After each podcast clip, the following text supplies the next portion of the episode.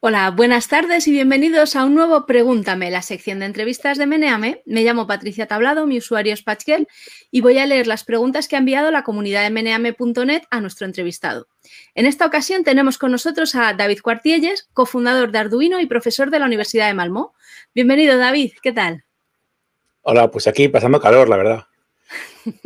Estamos súper veraniegos, puedes imaginar. ¿Quién le iba a decir que en Suecia haga mucho, mucho calor?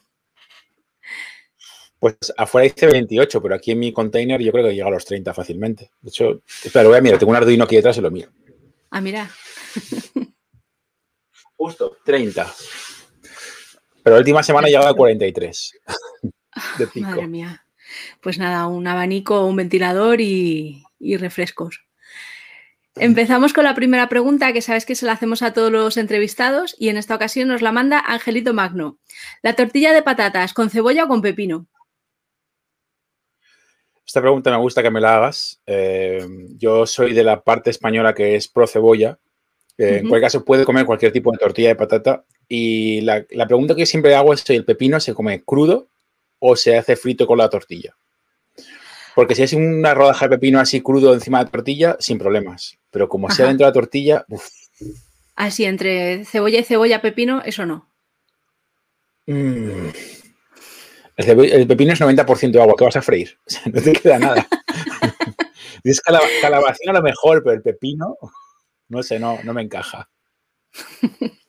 Perfecto. La siguiente pregunta nos la manda Ewok. Hola David, ¿en qué proyecto se puede usar el hardware y software de Arduino? ¿Qué aplicaciones didácticas puede tener y para qué edades? ¿Cómo explicarías a los Legos qué es Arduino y a los Playmobiles? Un saludo. Uf, bueno, eh, primero, Arduino se puede emplear para cualquier tipo de aplicación educativa, eh, cualquier tipo de aplicación comercial. Esta es una, cuestión que, siempre queda eh, un poco al aire para la gente, ¿no? De hecho, la gente que está en, empresas siempre nos pregunta eh, esto del hardware libre y software libre, ¿cómo va?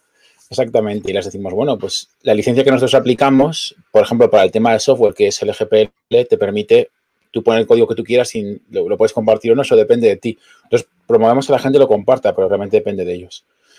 Eh, a nivel educativo, Arduino se emplea muchísimo a niveles formativos en secundaria, eh, preuniversidad, o sea, bachillerato y, eh, universidad. De hecho, hay muchos laboratorios que, han pasado a usar Arduino porque no existía el laboratorio como tal, especialmente en centros educativos de secundaria. Y al poder tener cada uno tener su propio equipo, pues se convierte en un laboratorio personal que pueden llevar en la mochila. Igual que tienen muchos colegios ordenadores portátiles o Chromebooks o lo que sea, pueden tener una placa Arduino o similar y emplearla para tema educativo. Entonces ahí se emplea muchísimo. En tema de investigación se emplea también bastante porque es muy sencillo construir controladores en cualquier persona que esté haciendo un tema de investigación científica y le haga falta automatizar algo de forma muy sencilla, en plan de, pues este microscopio hacia la derecha a 10 grados, toma una fotografía y luego súbete hacia arriba, yo que sé, un centímetro y toma otra fotografía, pues eso lo puedes estar haciendo a mano un millón de veces o automatizarlo. Y entonces muchísima gente automatiza ese tipo de procesos. Y te sorprendería saber cuántos laboratorios de universidades emplean eh, Arduino de forma súper sencilla, ¿eh? nada, nada complicado ni con cloud ni nada extraño por ahí. Eh, pues se emplea muchísimo, muchísimo para cosas muy sencillas. Y luego ya para cosas avanzadas, pues ha pasado de todo, desde, por ejemplo, hace dos años, justo antes de la pandemia, nos pasaron de la Universidad de Luleå en Suecia unos chicos que habían hecho un sistema inteligente de propulsión de cohetes y de hecho compartimos el vídeo en nuestro, en nuestro canal de YouTube en Arduino porque ellos sabían lo que había hecho el controlador de cohetes hecho con Arduino Megas, que tampoco es que sea la última tecnología, pero con lo que le hacía falta era tener un par de sensores y activar unas salidas. Eh, y, tenía dos Arduino Megas para controlar todo el tema y les eligieron para el vuelo de gravedad cero de la ESA, de la Agencia Espacial Europea. Y nos mandaron el vídeo fantástico en el que cuando activan el sistema, entonces el avión empieza a caer y entonces el chico empieza a volar. y el sistema está probando el sistema de combustión en tiempo real, es fantástico. Eh, entonces, se emplea para cosas súper avanzadas. Al final del día hay muchísimos automatismos pequeños que hace falta que, se hagan en cosas avanzadas. Y bueno, en esa línea, tanto la ESA como la NASA, de hecho, eh, han validado microcontroladores de uso común. Eh, hablamos de Arduinos y de Raspberry Pis y de otras cosas para la carrera espacial, porque se han dado cuenta ah. que la tecnología tal y como está a día de hoy a nivel terrestre eh, puede funcionar a bajas temperaturas. Eh, o sea, con la placa bien diseñada, pues puede funcionar de forma, de forma extrema, ¿no? Los arduinos en concreto han sido probados para vibración y todo tipo de cosas. Pues qué interesante. La siguiente pregunta nos la manda Jaque U. Kalane. Siempre me ha interesado el tema de Arduino, pero no he llegado nunca a comprarme uno, puesto que lo percibo como algo para cacharrear y aprender y no como algo útil per se. Quizá mi apreciación sea incorrecta. En caso de que no lo fuera, ¿tenéis intención de expandiros a un mercado más generalista en vez de a nicho? Y otra pregunta, ¿qué futuro le espera al hardware, al hardware abierto? ¿Lo veis con optimismo o con pesimismo? Pues hombre, que te hayas comprado un Arduino hasta ahora me da un poquito de dolor, pero... eh, bueno, pero te pregunto por si eh, acaso, claro. Sí, sí, sí, no, no. No, para empezar, entiendo, o sea, para empezar, es, entiendo que es, complejo comprender, eh, o sea, hasta que no, mucha, mucha gente empieza con Arduino cuando de pronto tiene un proyecto y le dicen, ah, es que esto con Arduino lo resolverías así. ¿No? Le dicen, no, es que, como lo que he explicado antes, hay que controlar un microscopio y moverlo tantos lados para aquí y luego para allá eso con Arduino lo haces en 10 minutos. En el momento que sabes lo básico, el control del motor es súper fácil, ¿no? eh, entonces, mucha gente, se, hasta que no se encuentra con la necesidad, no salta a ello. Eso de, ah, pues voy a aprender Arduino es como voy a aprender, yo qué sé, pintura gótica. Eh, a lo mejor jamás en mi vida haré restauración, ¿sabes? Pero bueno, yeah. voy a aprenderlo porque me apetece. Eh, por otra parte, eh, a la, la, idea de que siempre hay algo más generalista, pues precisamente sí estamos trabajando en esa línea.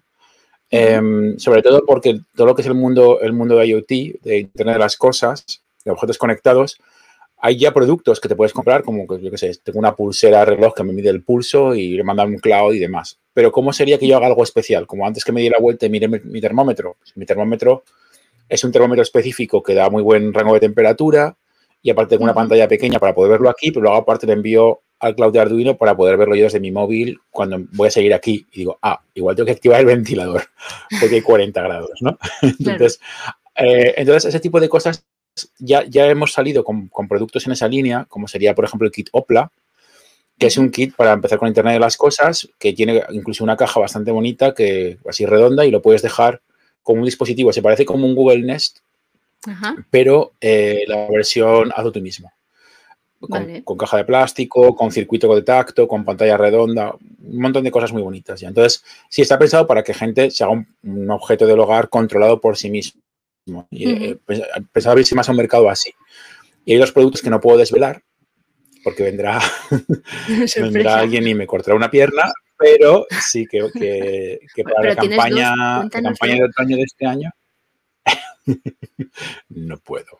Pero bueno, Vaya. para la campaña de otoño de este año vamos a tener eh, en, el, en, el, sobre todo el mundo de la robótica, vamos a tener uh -huh. un tema bastante interesante. Eso lo dejo caer ahí, así de soslayo. Pasamos a la siguiente que nos la manda VVV. ¿Qué recomiendas para alguien que quiere empezar a cacharrear y no tiene ni idea? Mm, muy bien. Bueno, si, si realmente no tienes idea, lo que buscas es sorprenderte un poco de que lo puedes hacer. El, de hecho, el Arduino Starter Kit sigue siendo la mejor opción. Después de 10 años sigue siendo una muy buena opción.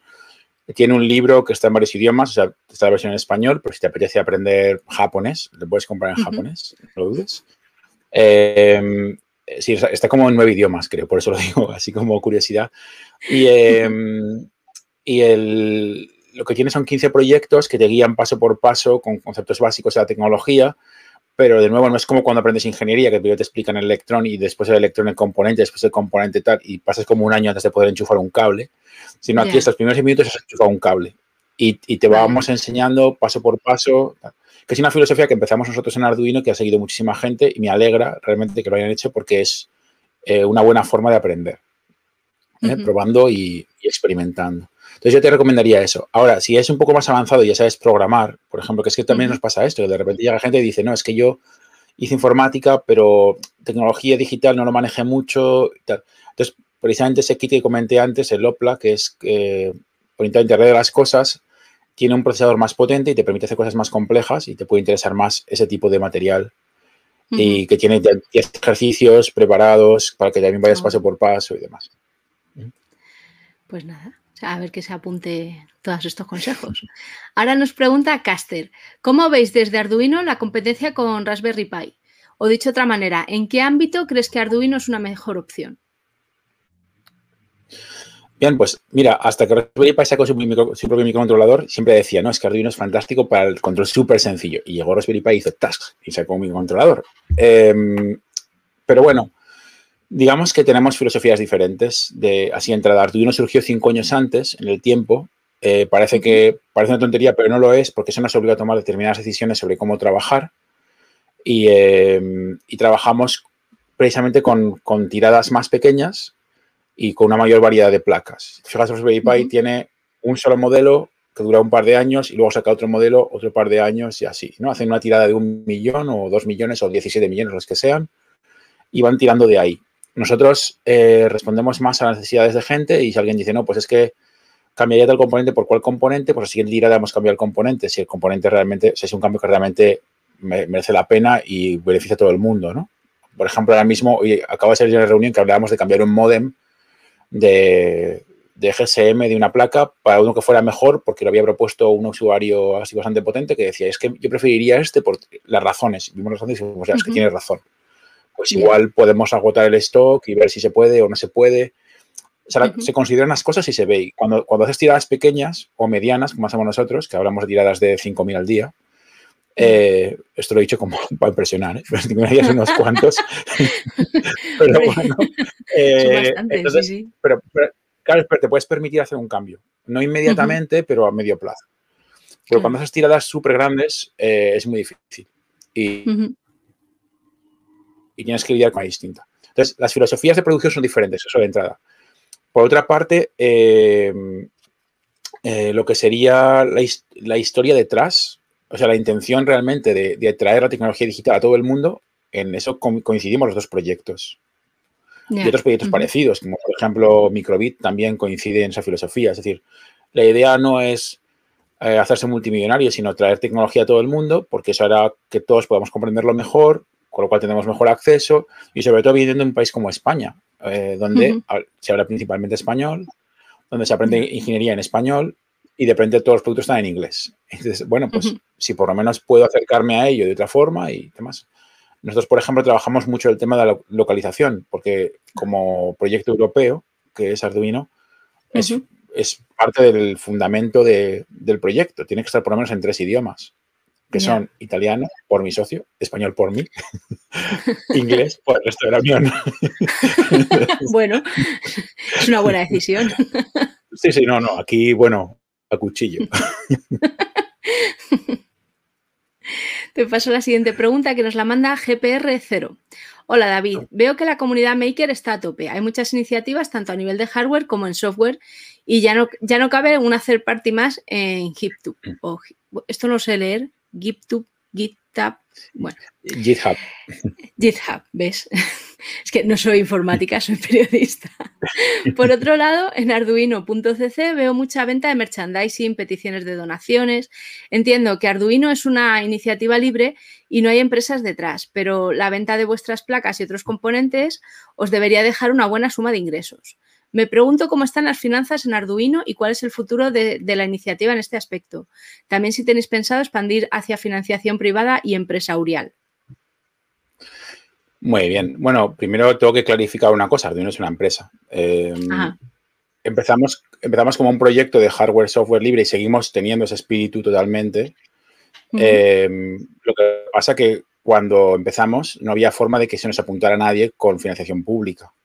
Porque fuimos los, insisto, fuimos los primeros en tener ese tipo de crecimiento. Entonces, lo que ha pasado después es que la gente que ha venido más tarde han podido establecer fundaciones, pero nosotros no pudimos. Para hacer una fundación hace falta 30.000 euros que nosotros no tuvimos hasta los cinco años de habernos fundado.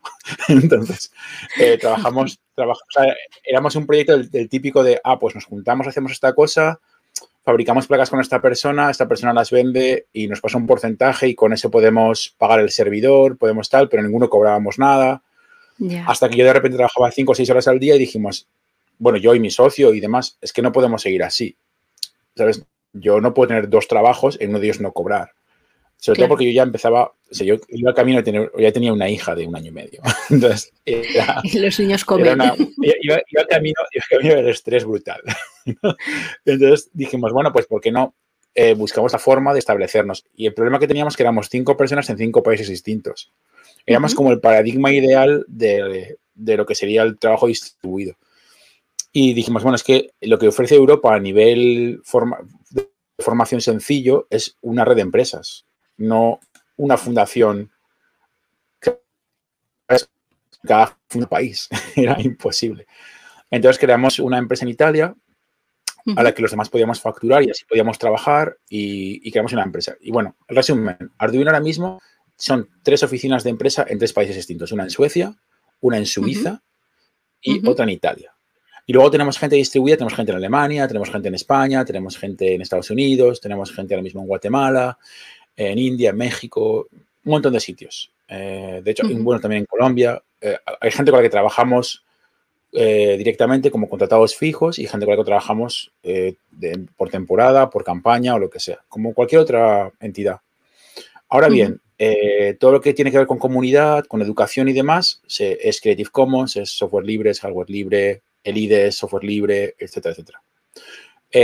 otra cosa es lo que pasa con, con Pro. Arduino Pro es otra entidad distinta que va orientada a competir en lo que es el mercado de la, tecnología orientada a la digitalización de la empresa, ¿no? que es una cosa que está pasando ahora mismo muy fuerte en Europa. Entonces, eh, ahí eh, el nivel de apertura es distinto, es decir, se, comparten ficheros, se comparten ficheros fuente y demás, pero el nivel de integración de la placa, que son placas de 10 capas y demás, pues el fichero de diseño en sí no se comparte. Eh, sí se comparte con partners. Si, tú te conviertes en un partner y vienes a trabajar, firmas una NDA y entonces se comparte. Eh, la razón de esto, obviamente, es que es muy diferente hacer una placa como Arduino 1 eh, de dos capas que la diseñamos en una tarde, con mejoras y demás, que una placa de 10 capas que tiene que pasar certificaciones y demás, que hay que. la certificación en, en, cada país que hay que hacer es muchísimo dinero, te la echan para atrás, tienes que revisar y rehacer y demás. Entonces, esa parte tal. Entonces, lo que, la, la pregunta que hacía, perdón, no me acuerdo del nombre del nick de la persona. Sí. Su pregunta realmente lo que, lo que pregunta es si estamos preparados para recibir financiación de grandes empresas, por ejemplo, para crecer. Y bueno, así como empresa Arduino, pues sí, en ese sentido está preparada para hacer, dar ese paso. Si se da, se da, y si no, pues no. Eh, ahora mismo nos da para, con lo que ganamos por la venta de placas, nos da para pagar el sueldo de 145 personas. No está mal no está mal. Yo creo que como... Y, también por dejarlo claro, no solamente trabajamos con... Solamente trabajamos con, la venta de placas, trabajamos con proyectos de investigación europeos, colaboramos con universidades, con otras empresas. Estamos en un consorcio que se llama EIT Manufacturing, que intenta traer la, fabricación digital de vuelta a Europa, que es un consorcio de 450 millones de euros, en el que Arduino hemos trabajado con proyectos que tienen que ver sobre todo con temas de visión por computador y cosas por el estilo. Es decir, es un espacio de investigación y desarrollo que, bueno, pues como cualquier otra empresa de ingeniería realmente, con la diferencia de que una parte muy grande de nuestro portfolio es completamente abierto. Ah, pues mira. Entonces, chicos, si queréis pedir trabajo, pedidlo. Muy bien. Ya, ahora te van a inundar el correo. No, bueno, no. Eh, tenemos, tenemos un departamento de recursos humanos que, hacen entrevistas todas las semanas. ¿eh? Y insisto, lo que se busca es calidad, calidad en la ingeniería y bueno, en, cualquiera de los campos, ingeniería o sea supply o sea lo que sea, ¿no? Muy bien. La siguiente pregunta no es una pregunta, sino una reflexión y la manda Ipanies y dice, no hay preguntas, solo enhorabuena y gracias. Esta era corta. Este es un abrazo, un abrazo con distancia. la siguiente nos la manda Javi y, nos la, y nos dice, ¿qué tal David? Soy ingeniero electrónico teleco y vivía en Italia, Alto Adige, hasta el año pasado. En plena pandemia me acerqué a las oficinas de Arduino en Torino, muy chulas por cierto, e intenté dejar mi currículum en persona antes de volver a España. El tipo me comentó que con esto de la pandemia no están buscando perfiles de programadores, entre paréntesis pone embedded, y, y que las cosas pintaban un poco mal. Las preguntas son, ¿Está Arduino dejando de lado la parte más de ingeniería para centrarse en la educación? ¿Cómo habéis capeado la pandemia y el chip shortage? Y por último, ¿cómo estáis lidiando con los problemas de las copias chinas? Y esta pregunta la repiten también a GL3003 y el Teleco. Bueno, primero de todo, no sé con quién hablaste, porque te indicó totalmente mal. O sea, siento mucho que recibieras esa respuesta, porque por lo que te acabo de decir precisamente, estamos constantemente buscando talento en embedded todo el tiempo, porque no es fácil encontrar gente buena. Entonces, yo te recomiendo que, vayas, Arduino tenemos un, un perfil en Breezy, B-R-E-Z, -E, B-R-E-Z-Y, que es una página de, contratación donde anunciamos todos nuestros puestos y creo que ahora mismo tenemos dos puestos de Embedded. O sea, siempre estamos pillando gente de Embedded, gente de Cloud. Acabamos de pillar a dos personas para UX. En contenido, que es donde yo, el grupo que yo lidero, estamos siempre contratando. Porque aparte somos una empresa con gente súper joven, entonces la gente cuando es joven, pues eh, se enamoran y se van a otro sitio, o tienen hijos y se toman un año libre, o yo que sé, se van a la India a meditar. Entonces, pues estamos constantemente entrevistando. No es broma. O sea, hemos llegado a ese volumen de gente que estamos constantemente. Entonces, por favor, mira nuestro perfil porque realmente estamos buscando gente. Eh, lo que pasa también es que, obviamente, la primera semana de la pandemia eh, fue un poco un rollo para todos. Nosotros, el día 16 de marzo, en concreto aquí en Malmo, mandamos a todo el mundo a trabajar desde casa. Yo trabajo en un container aquí en mi, en mi garaje, eh, que es un container de camión que tengo aquí, no, exagero, y pues hace un calor, pero de horno, claro. Y monté mi laboratorio. Mira, ahí está mi microscopio, para que se vea. Microscopio, una montaña de placas para probar y demás. Entonces, estamos todos igual, mandamos a todo el mundo a trabajar desde casa. Entonces, no sé con quién te encontraste en ese momento, que debía tener un mal día, yo creo, eh, desafortunadamente. Bueno, es que antes de la pandemia. Sí, sí, no, pero no, no, nosotros, nosotros es que durante la pandemia no hemos decrecido, no hemos hecho más que crecer, porque hemos sido la única, una de las pocas empresas de tecnología que ha conseguido mantener todo abierto, todas las fábricas, todo. Porque se empleó muchísimo Arduino en temas de investigación, eh, para temas de laboratorio, para temas de fabricación de respiradores. Entonces, Arduino estuvo trabajando todo el tiempo sin parar. Entonces, esto, claro, también viene a la, pregunta del chip shortage, que es también conocido como el chipayedon, el fin de los chips. Eh, pues sí, es un problema, obviamente. Nosotros eh, estamos teniendo algún pequeño problema, eh, no tanto por, los procesadores, porque nosotros anticipamos muy bien nuestra compra de procesadores y compramos millones de procesadores con siete u ocho meses de anticipación siempre, con lo cual estamos muy bien servidos sino más bien con los sensores y con los nuevos productos. Arduino tiene más de 60 placas, entonces, eh, y que estamos constantemente innovando, tenemos un departamento de hardware. Por cierto, si hay por ahí gente con doctorado en hardware, eh, máster avanzado, también contratamos. Entonces, eh, pues es, importante tener siempre buenos proveedores, pero es que ahora mismo tienen, nos fallan proveedores como, como grandes empresas, no puedo mencionar nombres, pero te dicen, ah, sí, no, pues este sensor acelerómetro de nueve ejes y no sé cuánto con temperatura especial científica en marzo del 2022. Y dices, ah, qué bien. y no puedes darme alguno antes. Dice, no, es que la máquina ahora mismo está, está cociendo, yo qué sé, sensores de altitud para tal. Y, y ha sido precisamente porque la pandemia, para aquella gente que no está familiarizada con el término, lo que pasó con la pandemia es que eh, se pensó que se iban a parar las fábricas de todo el mundo mucho más tiempo. Entonces, los, fabricantes de chips se tomaron una pausa en fabricar en gran escala, eh, como cortaron su predicción para evitarse pérdidas en, un orden de magnitud, y ahora, por ejemplo, hay fábricas de coches que están quitando la electrónica a los coches porque no pueden meterle chips a los coches, porque un coche de tipo medio tiene 100 chips y uno de clase tiene 150 chips. Y no es que falle el procesador, es que le fallan, insisto, sensores clave, como presión de ruedas, por ejemplo. ¿no? y, a nosotros nos afecta un poquito, pero un poquito solamente. O sea, estamos teniendo algún retraso eh, que lo hemos alineado súper bien con las vacaciones de verano, de manera que no se va ni a notar. Perfecto.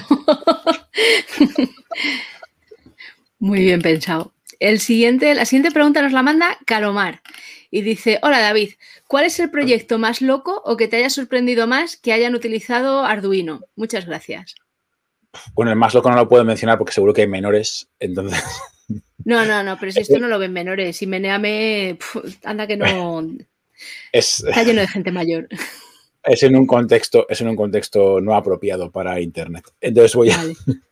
digamos, que, digamos que el negocio de Internet se mueve mucho en ese contexto, pero no voy a mencionarlo. Pero bueno, eh, sí, ha habido proyectos muy locos, porque obviamente Arduino se emplean muchísimos automatismos, muchísimos.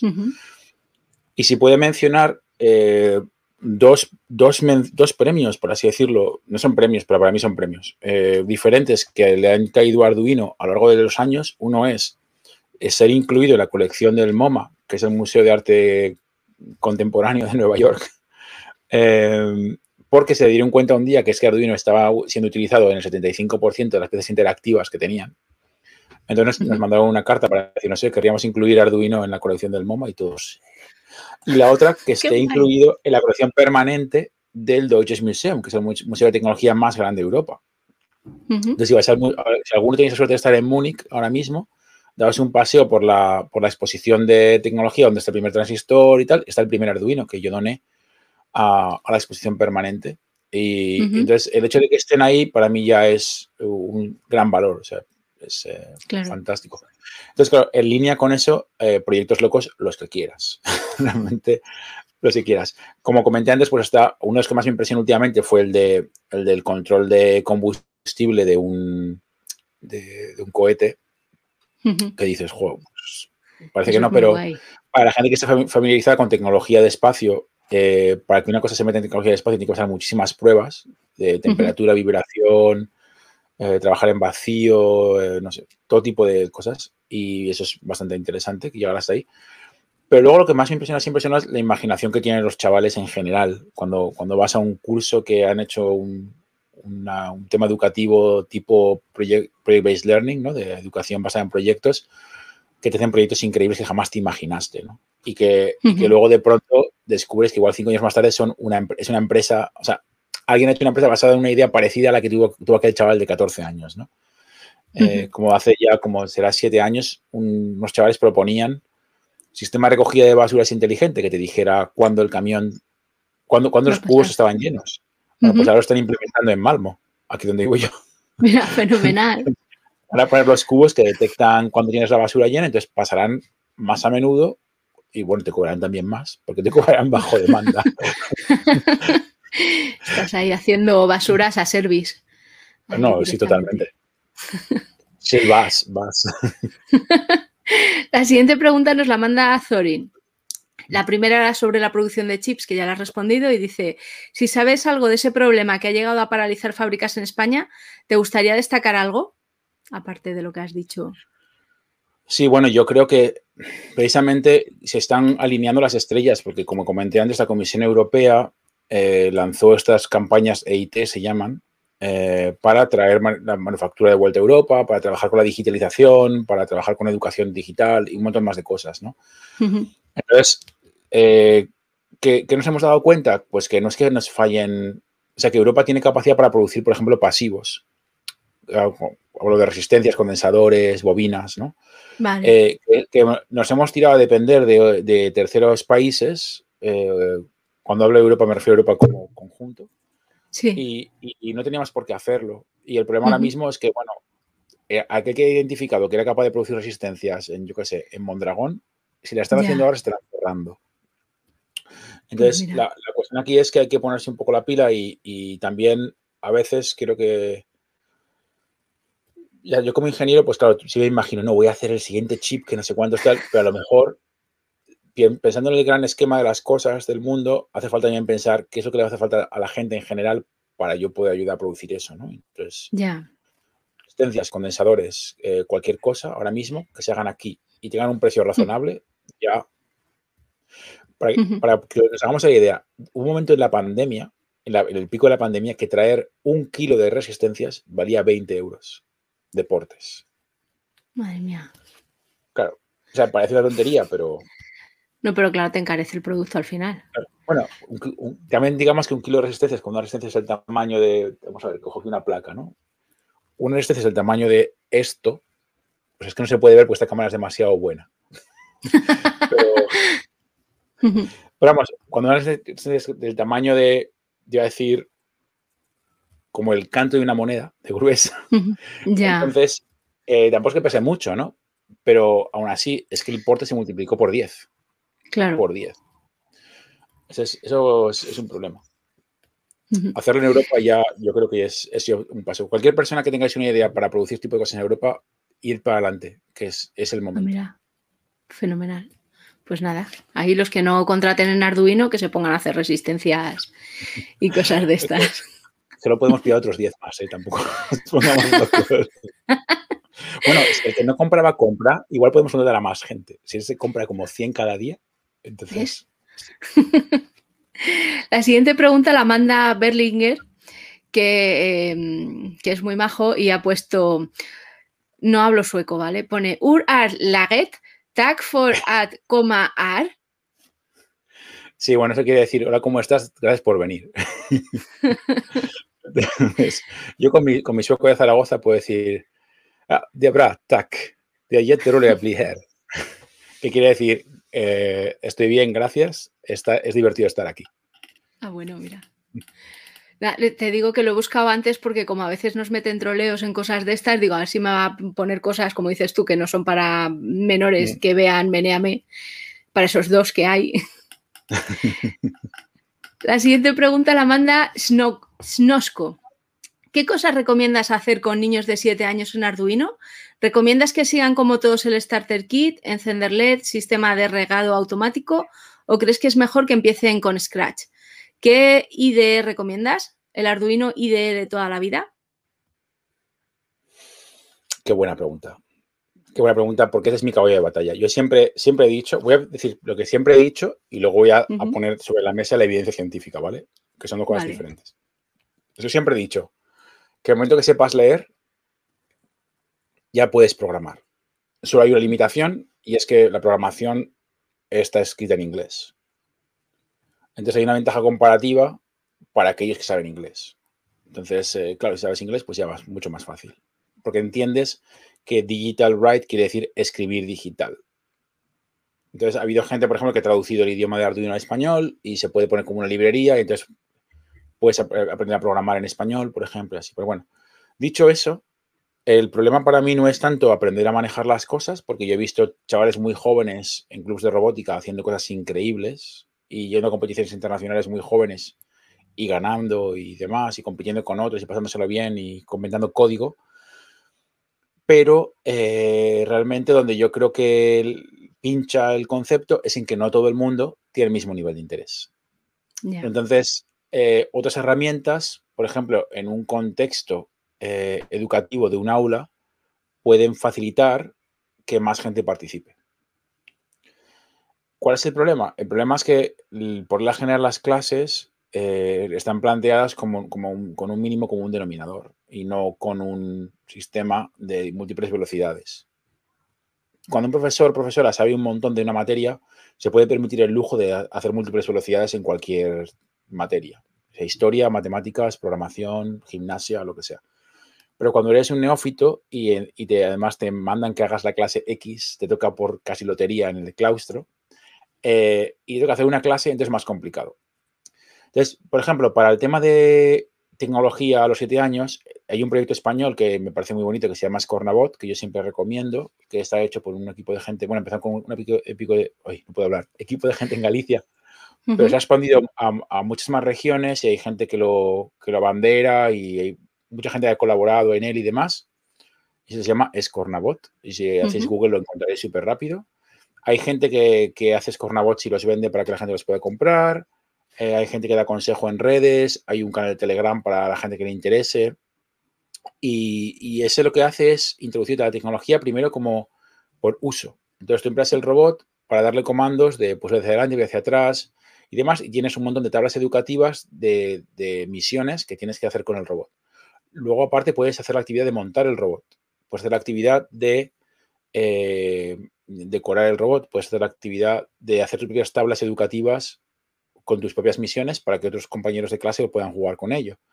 Y luego ya pasas a la parte de programación. Es decir, hay muchas cosas que se pueden hacer que tienen que ver con el tema de, lo que se llama computational thinking en inglés, que es eh, pensando en computación, que va antes que la programación. Porque como, como la gente que ya sabe programar, pues fantástico, pero el que no sabe programar primero tiene que aprender a dividir las tareas en tareas más pequeñas, em, aprender a crear herramientas para poder agrupar tareas, hacer funciones de tareas, etcétera, etcétera, etcétera. Entonces, hay muchas cosas antes que, la programación en sí que se pueden hacer. Entonces, con siete años, pues se puede empezar con eso, o se puede empezar con alguna cosa ingeniosa que es la que se programe. Por ejemplo, mi hija empezó con cosas ingeniosas con las que se programa con cuatro o cinco años, sin saber, sin saber escribir. Eh, entonces lo que hacíamos era que yo era su, yo era su medium. Entonces ella decía, quiero una cosa que haga tal y yo, vale. Empezamos, empezamos con Processing, que es un lenguaje de programación que es fácil de instalar en, tu ordenador. Y me decía, pues quiero hacer una casa. Y le pintaba un cuadrado amarillo. Me decía, papá, eso no es una casa, es un cuadrado amarillo. Le decía, qué le falta? Le falta el tejado. ¿Y cómo es el tejado? Rojo. Y entonces pintaba un triángulo rojo y lo ponía justo encima. Y decía, sí, pero papá no tiene puerta. entonces, claro, esto, esta conversación, por ejemplo, es súper útil para que eh, el niño, o la niña en este caso, eh, se dé cuenta que una cosa se puede descomponer en cosas más pequeñas, que es la idea de la tarea que se corta en, cosas más pequeñas. Mi hija, cuatro años más tarde, había aprendido a programar y está en el club de robótica y hacía diferentes cosas. Ahora, eh, otros cuantos años más tarde, ha perdido por completo el interés. no, no, pero yo quiero decir que desde esa perspectiva también creo que es muy importante, eh, si la pregunta me la, han hecho como padre o me la han hecho como profesor. Si la han hecho como padre, yo creo que lo más importante es que la persona que recibe la acción educativa tenga el interés. Creo que, que, hay también ahora mismo mucha presión por parte de, grupos y de padres y madres y demás a que los hijos aprendan, aprendan tecnología, pensando que la tecnología da una ventaja comparativa. La tecnología da una ventaja comparativa si aprendiese en los años 80. Ahora mismo hay que aprenderla porque es una necesidad. Claro. porque si no la aprendes no trabajas. Son, son mercados diferentes, yo creo. Pero bueno, respondiendo a la pregunta, sí, Scratch está bien, Snap está bien, eh, Arduino está bien. Lo que tienes que es evaluar la situación y ver qué tipo de proyecto quieres hacer y elegir la herramienta que venga bien para el proyecto. Vale. Muy bien. La siguiente pregunta la manda Javi Baz y dice, hola David, ¿qué tal se vive en una ciudad en la que el rascacielos más famoso es obra de Calatrava? Da mucho miedo. bueno, no, ahora ya bromas al margen. Em, para aquella gente que se pregunte cómo es vivir en Suecia, porque es algo que preguntan bastante gente de España y de Latinoamérica cuando hablamos en conferencias y charlas y demás. Eh, bueno, para empezar hay que quitarse de la cabeza el mito de Suecia de los años 70. Eso no existe. Estamos en el año 2021. Em, eh, lo que sí que sucede es que es muy fácil vivir en una ciudad de 300.000 habitantes donde vas a todas partes en bicicleta. Entonces, eh, yo no lo puedo recomendar más. Yo, yo no elegí vivir aquí en función de que me dieran mejor sueldo. De hecho, mi sueldo en la universidad es peor que el de titular en España pero eh, elegí vivir aquí porque vivía mejor. Podía mover más fácil, metía menos presión. Eh, ahora mismo en verano hace calor, estamos en una ciudad con playa. Vengo de Zaragoza, que es el puro desierto. monto en bici 20 minutos y me estoy bañando en el mar. Eh, mitad del día la gente, de hecho, hay gente que en verano no es que hagas jornada intensiva, es que hay gente que se va a vivir al campo durante el verano. y se trabaja a distancia. Es como que tradicionalmente ya existe el concepto de trabajar a distancia y está muy integrado en la, cultura en general. Entonces, para mí fue, fue un, como se dice en inglés, un no-brainer. ¿Sabes? Que vine aquí un fin de semana y dije, me tengo que quedar aquí. Tenía 25 años y hace 22 años ya que, me, vine de visita. Entonces sería fantástico. Respecto a Calatrava, bueno, pues como curiosidad, eh, lo que pasa en Malmo es que Malmo era una ciudad portuaria, tenía un puerto que fabricaba un petrolero al mes y eh, teníamos la grúa más grande del mundo, de una fábrica que se llama Kokkums. La grúa medía 150 metros de alto, para que os hagáis la idea. Y, em, y, bueno, pues como toda la naviera europea se fue a la quiebra cuando Corea en los años 80 empezó a sacar precios imbatibles en, en esa tecnología, la tecnología de los barcos. Y la ciudad se fue a la quiebra por completo, porque dependía de la naviera. O sea, si aquí había 30.000 personas, pues la gran mayoría de familias vivían de eso. Y sin embargo, la grúa seguía, cuando yo vine aquí, la grúa seguía estando ahí. Entonces, un alcalde que hubo que se llamó Ilmar Repelu, eh, él, eh, bueno, pues quería cambiar el simbolismo de la ciudad. Y el símbolo de la ciudad, obviamente, una ciudad pequeña, era la grúa. La grúa se veía desde todas partes. Claro. De hecho, la grúa se veía desde Dinamarca. Que la parte de arriba de la grúa era como un edificio de ocho plantas de alto, para que te hagas la idea. hubo todo tipo de proyectos, lo que hubo una propuesta que decían, ah, vamos a hacer que la parte de arriba de la grúa sea un edificio de apartamentos y que si vas por una de las cuatro patas en ascensor. La gente se lleva la olla cantidad. Hay un documental muy bonito que es de un documentalista que se llama Freddy Jerten y, em, y es sobre la bajada de la grúa, porque llevó un mes entero bajar la grúa porque era tan pesada que la grúa, cuando se desmontó, eh, pues era como 10 años, algo así, y se vendió a Corea por un euro. O sea, la condición fue, nos has mandado la quiebra, vale, pues ahora te la quedas. como un Wallapop, y vienes a por ella y luego... sí, sí. Y entonces, pues llevó un mes bajar la parte de arriba del barco para que te hagas idea de lo pesado que era eso y un barco solo para llevar la grúa, claro. Y ahora está, está en, la grúa está en, desde Hyundai, creo, y está en Incheon, en, en Corea del Sur. Y, eh, entonces aquí, pues este alcalde, Iván Repelú, pues trabajó de cara a buscar otro, otro icono y dijo, pues hace falta un edificio alto que sea 10 metros más alto que la grúa. Entonces, hablando con Calatrava, se les ocurrió hacer un edificio que gira sobre sí mismo y que mide 160 metros y tiene 60 plantas. Yo he estado en la planta 54 que tienen una sala de eventos una vez y es increíble. O sea, si tienes un día soleado y, te suben cuando están anocheciendo, ves como el sol baja en Dinamarca, el cielo se pone rosa, ¿no? Es súper bonito. Es una experiencia única. Eh, ¿Qué pasa? pues que bueno, como todo lo de Calatrava tiene algún tema de diseño grave, eh, o sea, Calatrava es un, vamos a ver, vamos a decir, Calatrava es un genio, ¿vale? Hay que ponerlo sobre la mesa, hace cosas increíbles, pero como está avanzado su tiempo en algunas cosas, pues no hay tecnología para resolver problemas que él genera. Esto es, por ejemplo, el problema de un edificio que está todo girado, que no, no, tienes una grúa en la fachada para poder subir y bajar y limpiarlo. Entonces hay una, hay una cuadrilla de escaladores que están constantemente limpiando la fachada del edificio. Esto no es broma, esto es, esto es verídico por completo, les cuesta seis meses, porque tienen que limpiar pues 60 pisos de ventanas, imagínate. bueno, pero puedes meter un Arduino en un dron a lo mejor y una manguera, porque yo ahí le veo un, Así un no, este de negocio. sí, total, sí, sí, bueno. Eh, que, hablen, con, con, Santiago, que hablen con Santiago Calatrava y deciden No, pero es normal. Yo, yo, o sea, yo insisto, o sea, mucha gente se queja de, los diseños de Calatrava, pero yo creo que lo que pasa realmente es eso. O sea, él tiene visiones sobre cosas muy interesantes que se pueden construir porque se construyen. El problema es que la arquitectura y la ingeniería van unidas para proporcionar soluciones que además son óptimas en mantenimiento. Y cuando estás innovando constantemente en las formas, el mantenimiento no te importa. claro. La siguiente pregunta nos la manda Zastiu. ¿Qué te parece Raspberry Pi, Intel Edison y similares? ¿Crees que es el modelo a seguir o son productos complementarios? Bueno, primero, Raspberry Pi es un. El modelo de Raspberry Pi es un.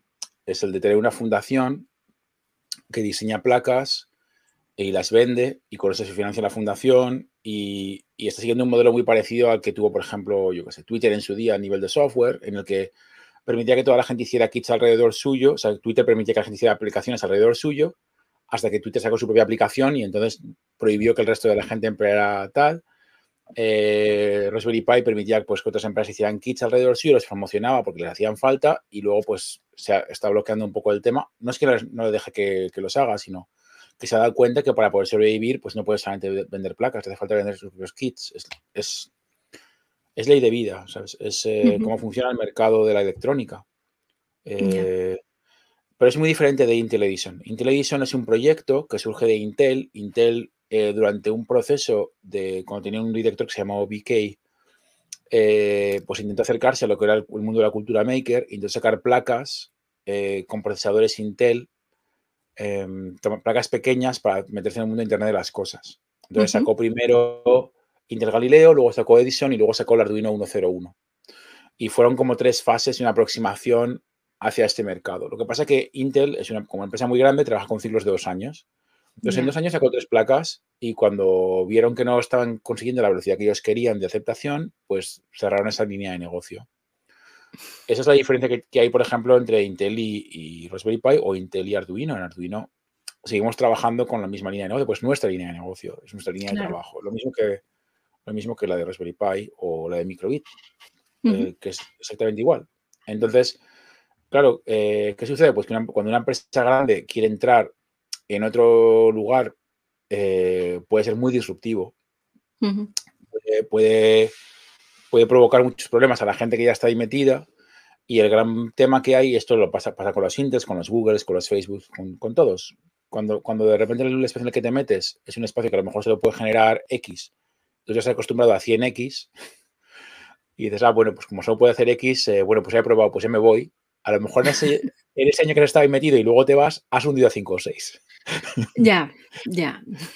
Es el, eh, pero bueno, tengo que decir que, nosotros colaboramos con Intel y fue una colaboración muy buena. O sea, fue muy rica en ambas direcciones. Aprendimos un montón, nos ayudó a mejorar.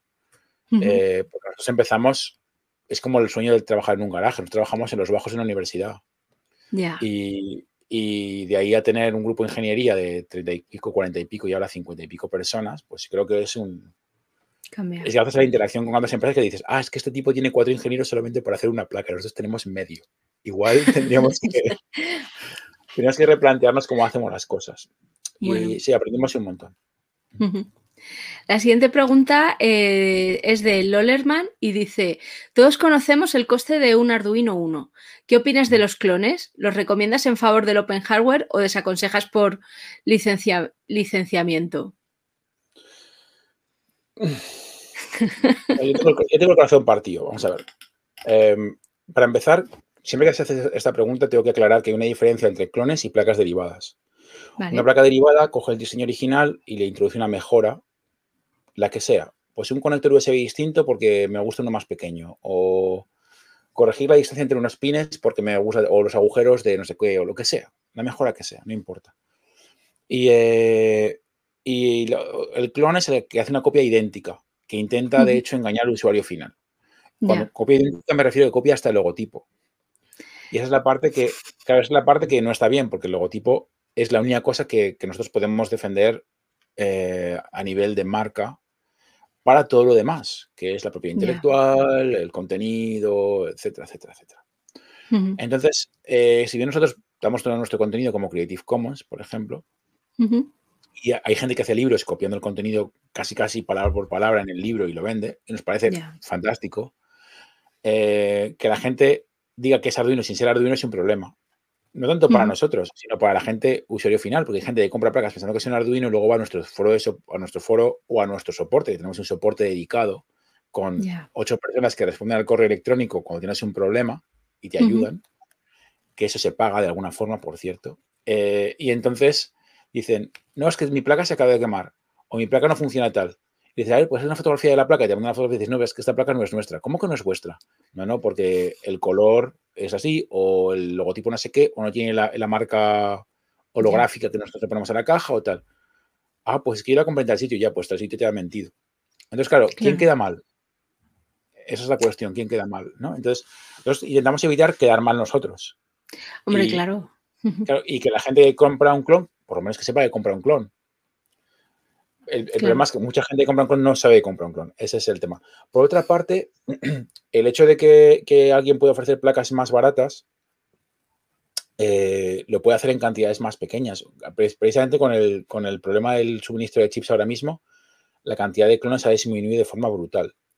Claro. Porque esa, porque esa gente, esas empresas se nutrían de lo que sobraba de otras producciones. A lo mejor se empleaba el chip, por ejemplo, para hacer una tostadora y les sobraba una producción 50.000 chips de tostadoras y los empleaban para hacer arduinos. Cogí un ejemplo completamente ridículo, por cierto, pero imaginemos.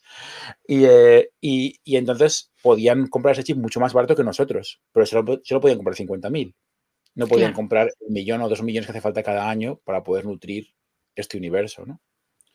Y, y, em, y entonces a partir de ahí, pues, pues bueno, en el momento que llegó el, fallo de suministro, pues muchos clones han desaparecido. Sencillamente. Entonces, ahora, si me parece bien que alguien que, por ejemplo, tiene menos recursos pueda, pueda acercarse a tecnología digital a través de un clon, me parece fantástico. ¿Qué puedo decir? ¿Qué puedo decir?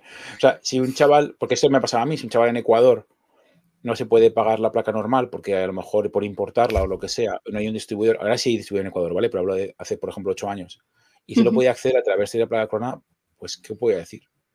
En ese momento no había opciones. Tampoco podía decirle, no, espérate, que a lo mejor dentro de cuatro años podemos. Claro, no, no es cuestión. No es cuestión Y tampoco me parece justo, porque al final, si hacemos esto porque queremos que la tecnología sea accesible, pues tiene que ser accesible. Claro. La siguiente pregunta, nos quedan como 10 minutos, ¿vale? Para hacerla ahora, pero podemos alargarlo si quieres. La siguiente pregunta nos la manda Abraham Pérez. Y dice, hola David, ¿por qué Arduino protege tan ferozmente su uso y hasta demanda a las personas que mejoran sus modelos?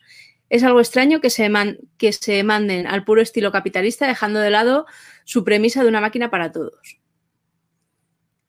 ¿Ves? Esto es un malentendido, tal como expliqué antes. O sea, si alguien coge la placa y la mejora, que puedo decir, por ejemplo, un, caso, Industrino. Industrino es un PLC que está basado en Arduino Leonardo, el original, ahora hay otro modelo distinto. Y, de hecho lo que hicimos fue colaborar con Industrino para ayudarle a, venderlo mejor en Europa. Es decir, no, esa afirmación creo que está, está basada en, mala información. ¿Qué puede haber sucedido? Que alguien ha hecho una placa y la llama Arduino y ha puesto el logotipo encima y demás. Entonces, sí, el, departamento de, registro de marca de Arduino va a contactar y decir, oye, verás, sería interesante qué tal.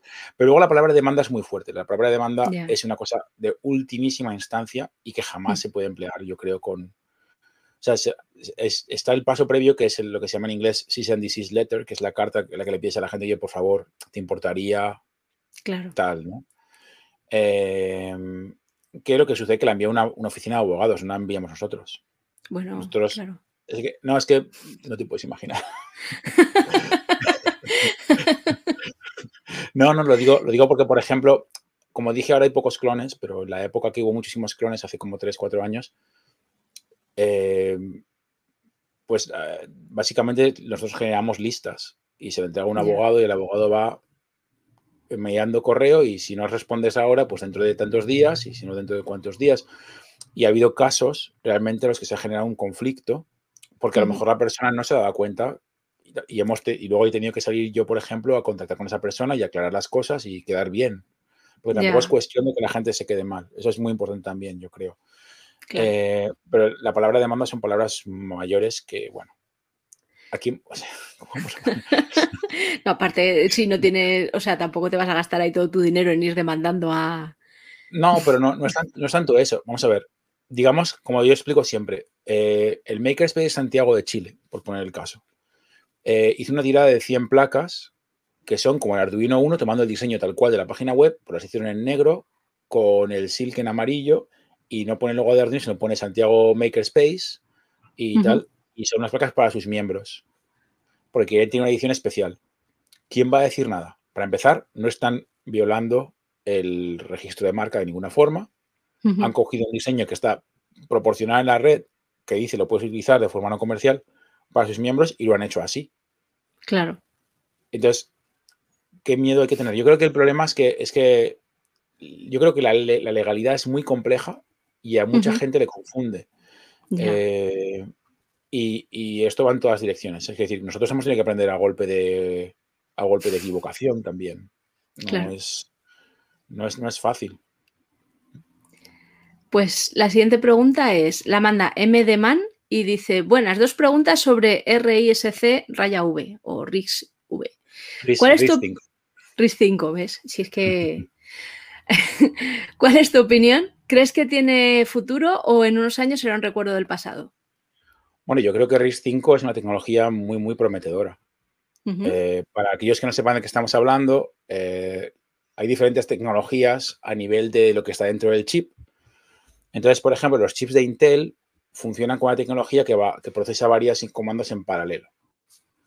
Bueno, no es técnicamente así, pero digamos que es parecido así, ¿vale? Y tiene lo que se llama el pipeline de Pentium, que es, quiere decir que toma varios comandos, que les lleva varios pasos a hacerlos. Por ejemplo, una, una suma puede tomar cinco pasos decir, que son cinco pasos, son cinco ciclos de reloj.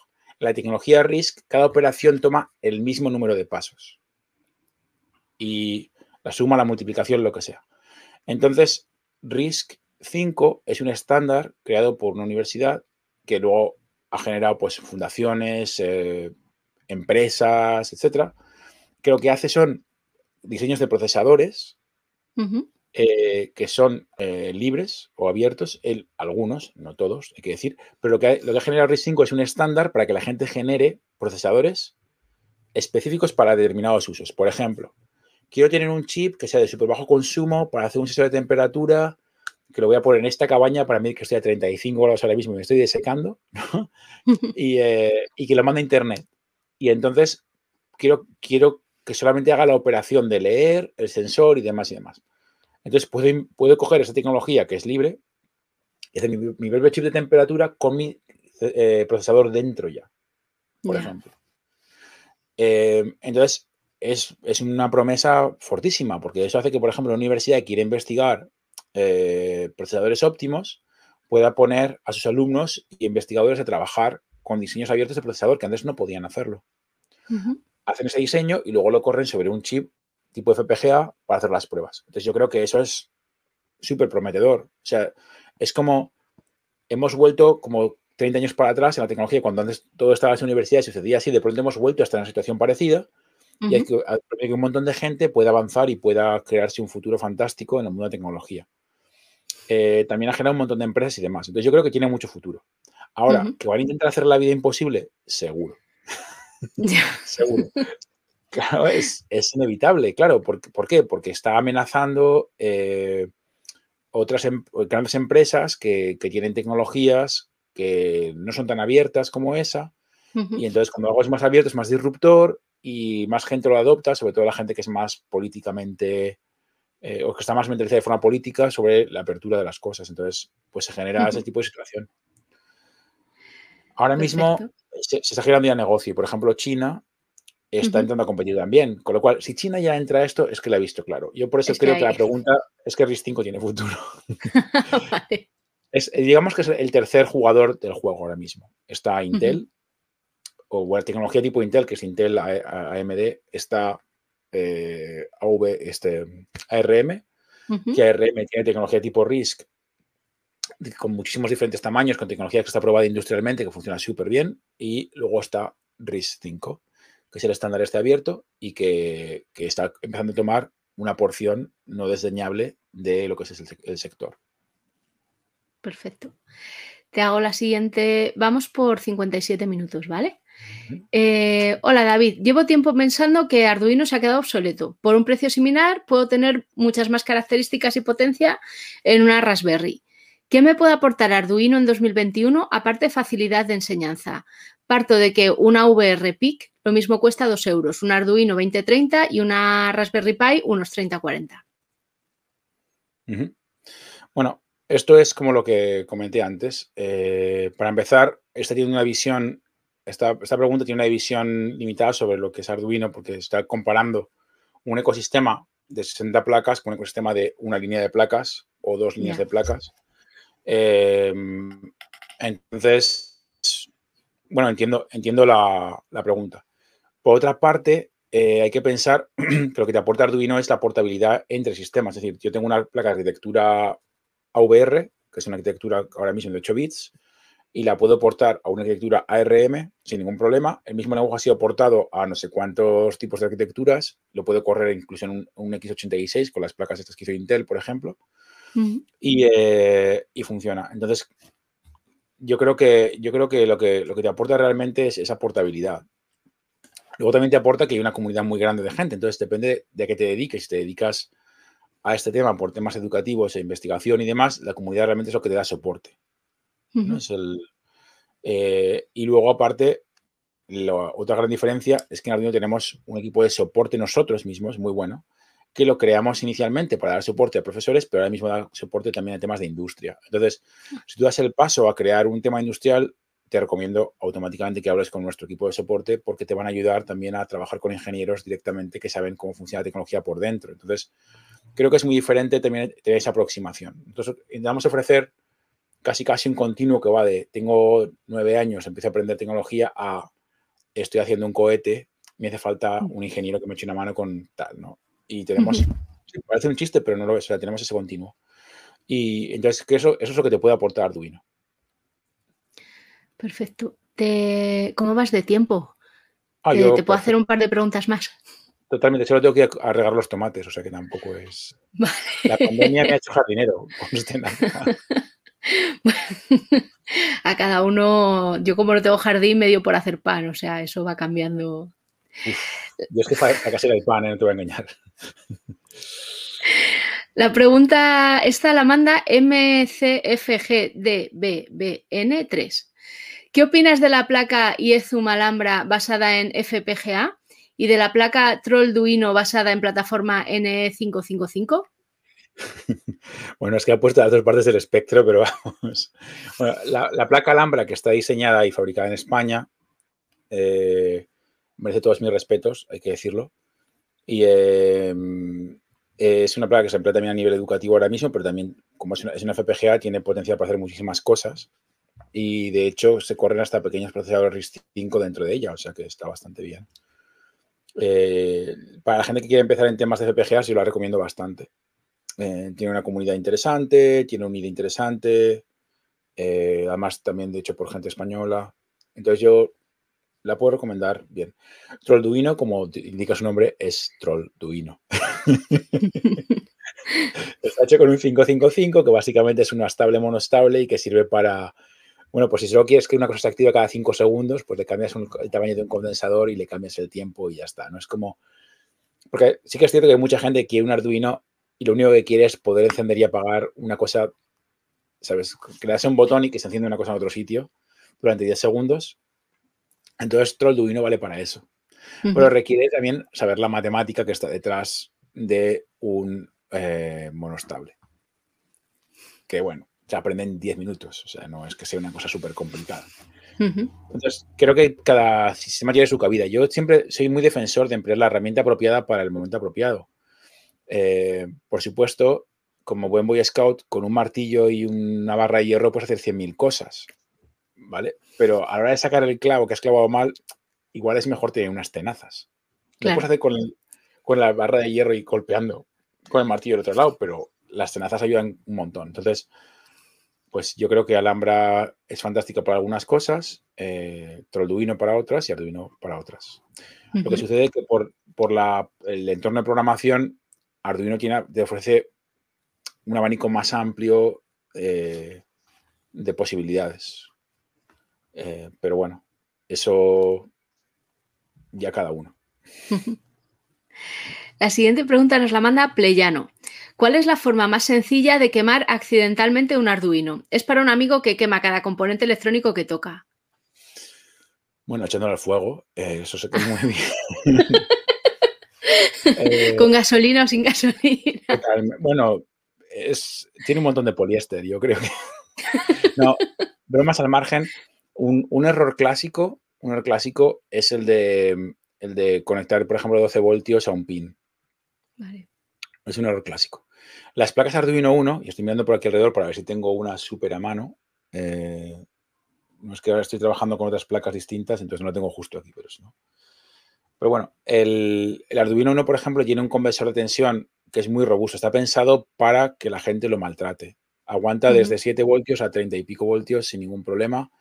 Yo le he puesto fuentes de 12 voltios de alterna y ha funcionado. De las típicas, por ejemplo, lámparas de Ikea que llevan fuentes de 12 voltios alterna, lo enchufas y el Arduino funciona igual, con alguna pequeña interferencia, pero... Entonces, para cosas sencillas y demás, eh, es muy difícil romperlo. O sea, la forma de romperlo es enchufarle directamente la corriente equivocada a un pin digital, que solo va de 0 a 5 voltios. Es la forma de romperlo. Entonces tiene que tener muy, muy mala uva. Yo me pregunto si estás hablando de un amigo o es un amigo. Ya sabes a qué me refiero. Esto, yo por mi experiencia con Beneame, siempre el amigo son ellos mismos. Sí, por eso digo, tengo un amigo muy cercano Pero vamos, quien no haya quemado enchufando una cosa a otra que no era, pues que decir la primera. Mira, yo el único Arduino que he visto romperse de verdad fue un ingeniero de Teleco. Y no fui yo, que también soy ingeniero de Teleco, pero fue un ingeniero de Teleco que, cuando había que soldarse el Arduino a mano, le soldó los condensadores al revés. Entonces, cuando enchufamos a la corriente, hizo ¡pa! Me explotó que casi me quema el ácido en la cara. O sea, me salió por los pelos. Y es el único Arduino que he visto explotar así espectacular. eh, Sí que he visto Arduino romperse, eh, que algún alumno ha roto un Arduino que se le ha tal, pero también he visto un Arduino, un, alumno coger un Arduino y cortarle un trozo y meterlo dentro de un palito y seguir funcionando. Ah, mira. Ahora, si sabes por dónde cortar, se pueden hacer auténticas barbaridades. La siguiente pregunta nos la manda el Teleco.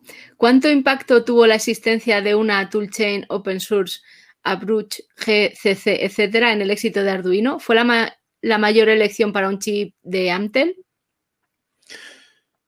Bueno, querido Teleco, sí, o sea, mucho, o sea, sí.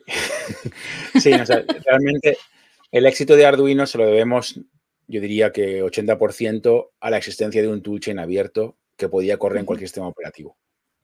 Y como dice él, pues el toolchain de AVRGCC, que en el programador Eh, así dicho en español bastante punky, eh, por ayudarte un poco, ¿eh? Yo, eh, es, que te han, puesto las peores siglas para leer. Pero bueno, eh, sí, no, realmente el hecho de que, de que ese toolchain fuera abierto y que estuviera disponible de forma libre y gratuita para cualquier sistema operativo, obviamente nos dio alas. Eso en conjunción con utilizar eh, Java para la, parte visual, tal y como ha dicho la gente en Processing y otros proyectos que ya existían por ahí, permitía la portabilidad del código del IDE entre diferentes sistemas, ¿no? A día de hoy el, IDE ya no es así, ya es como es un container con hecho en JavaScript basado en una, tecnología de Eclipse, para aquella gente que tenga curiosidad, el IDE 2.0, que además tiene debugger y un montón de cosas. Es decir, siempre hay que separar el front del back, como que es toda aplicación de ingeniería. El back es la parte que programa el chip a bajo nivel. El front es el que te ofrece el texto para tú picar el código y lanzar la compilación.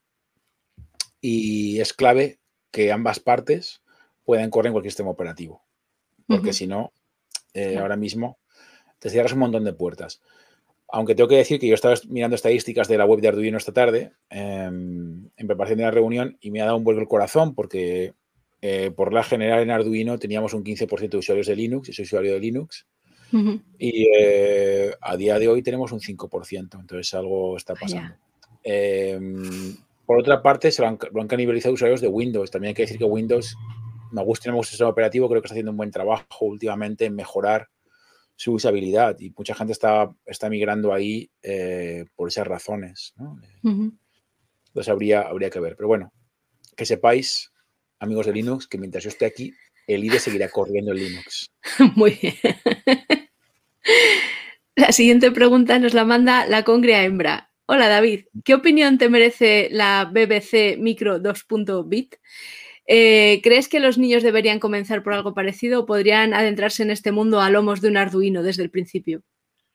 Bien, esta es una cuestión que hemos planteado antes, ¿no? El microbit surge como, de hecho ellos lo promocionaban como una placa para, para antes de Arduino, por así decirlo. Es una placa que tiene un panel de LEDs para tú poder hacer dibujos con los LEDs, eh, que se comunica por Bluetooth y que eh, aparece como un disco duro cuando la conectas a un ordenador.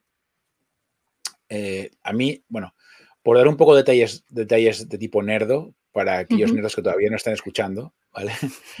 una, de las, partes muy interesantes del desarrollo de la, de la microbit es la creación del UF2, que es el sistema de ficheros o sea, perdón, es el, el, bootloader que corre sobre la, sobre la microbit, que actúa como un sistema de ficheros de manera que cuando tú conectas la placa a tu ordenador, aunque no sea un disco duro, el ordenador se piensa que es un disco duro. Y entonces cuando tú le, haces un drag and drop a ese disco duro de un fichero eh, binario eh, compilado, la placa lo toma como si fuera un fichero para sí misma y lo carga sobre, su memoria flash. Eso es un, desarrollo de Microsoft que hizo para la microbit. Eh, yo creo que es muy interesante.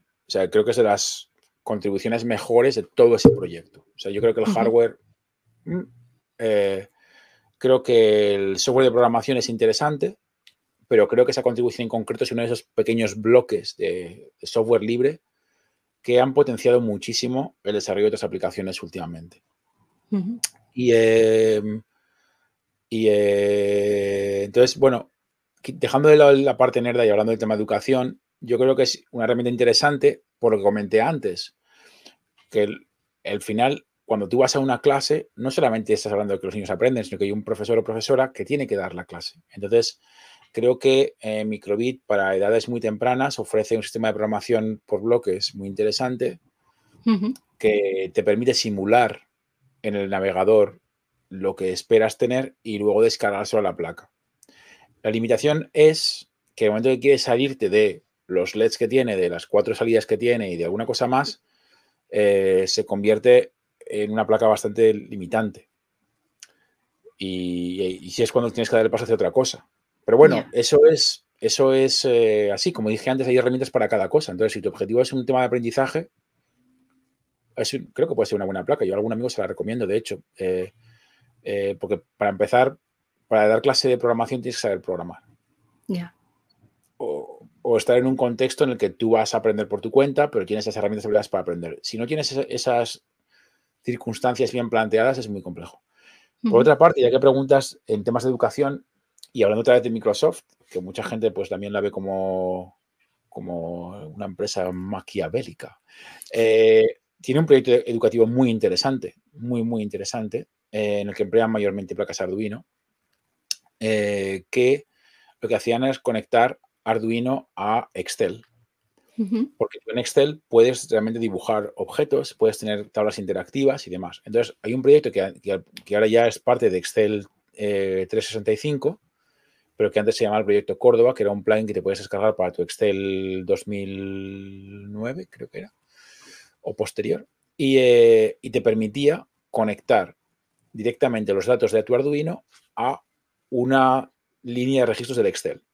Entonces, como tú esos datos los podías tomar y copiar para otras partes del Excel, podías tener cosas interactivas trabajando con sensores. Entonces se curraron toda una página educativa en la que hay proyectos que haces con cartón, con Arduino y cinta de cobre, construyendo diferentes tipos de sensores y demás, para hacer, por ejemplo, una simulación de un edificio que tiene un terremoto, para hacer un joystick para controlar un tiburón tridimensional hecho en Excel. Es brutal. Entonces, yo, no, yo recomiendo explorar todas estas posibilidades también por, un tema de accesibilidad, ¿sabes? Porque tú tienes un montón de herramientas ya disponibles y no, muchas veces no te, das cuenta de todo lo que puedes hacer con ellas. Y yo como, ahí poniéndome, poniéndome la camiseta de investigador en temas educativos en la universidad, que de las cosas que hago, tengo que decir que, bueno, Arduino es una herramienta más de las muchas que hay eh, y que, insisto, el potencial que tiene es que es, es muy amplio el campo de utilidad que puede llegar a tener. Eh, pero hay otras. Y hay que ver, explorar y tomar decisiones en función de tu tiempo, tu capacidad, el presupuesto que tienes, etcétera, etcétera. Y esa es la, creo que la parte más complicada. Más que decir, ah, pues esta placa o esta otra placa es, ¿cuánto tiempo tienes? ¿Cuántos alumnos tienes? ¿Cuántos ordenadores tienes? ¿Tienes internet? Porque, Vamos, que no, te mojas, ¿eh? No, no, no, no, es el caso. Si, no tienes, digamos que, no tienes internet, que es lo que pasa en muchos lugares, Arduino es la única herramienta. Ah, vale. Arduino y Scratch son las únicas herramientas que funcionan offline. Y el Scratch viejo. Es, que, claro, claro, si tienes todos, todos tienen internet y tienes el último Chromebook y tienes no sé qué, pues a lo mejor sí, Microbit es fantástico. Es que por eso tienes, que buscar bien cuál es la relación de herramientas que tienes y es, una jungla, realmente es complejo. Y por eso también recomiendo que, que, participéis al profesorado, que participéis en talleres que se pueden montar por eh, fundaciones que siempre hay, por otros colegas que montan, por las regiones educativas, etcétera, para aprender las posibilidades, porque aparte están siempre cambiando. Ya. Em, pues la siguiente pregunta eh, nos la manda JMSG. Hola, de entrada, muchas gracias por tu vuestro trabajo. Hace algo menos de un año que estoy metido en los temas Maker y construyendo cacharritos. Mis preguntas son, ¿qué opinas de SP32? ¿Ha hecho daño a las ventas de Arduino o tiene su propio nicho y ha servido para afianzar vuestros productos, además de ser un aliciente el que exista competencia para forzaros a mejorar? Hombre, eh, cuando apareció SP32, que no apareció como SP32, sino apareció como SP8266, eh, ¿cómo ponerlo? No es que ofreciera una gran competición, eh, porque lo que ofrecía es un circuito que estaba mediocremente documentado, pero que la gente con conocimientos medios y altos, pues se podía permitir el lujo de hacer cosas con wifi de la nada y muy barato. Eh, por otra parte, también sucedía que muchas de las placas no estaban certificadas, entonces tampoco podían entrar en temas de industria. Entonces ahí es donde nosotros jugamos con, nosotros certificamos las placas, y se puede utilizar para, entornos educativos. O sea, digamos así, una cosa que no está certificada en teoría no se, puede, no se puede emplear en un colegio. Ahora, que luego el profesor lo vaya y lo compre, pero las cosas son así.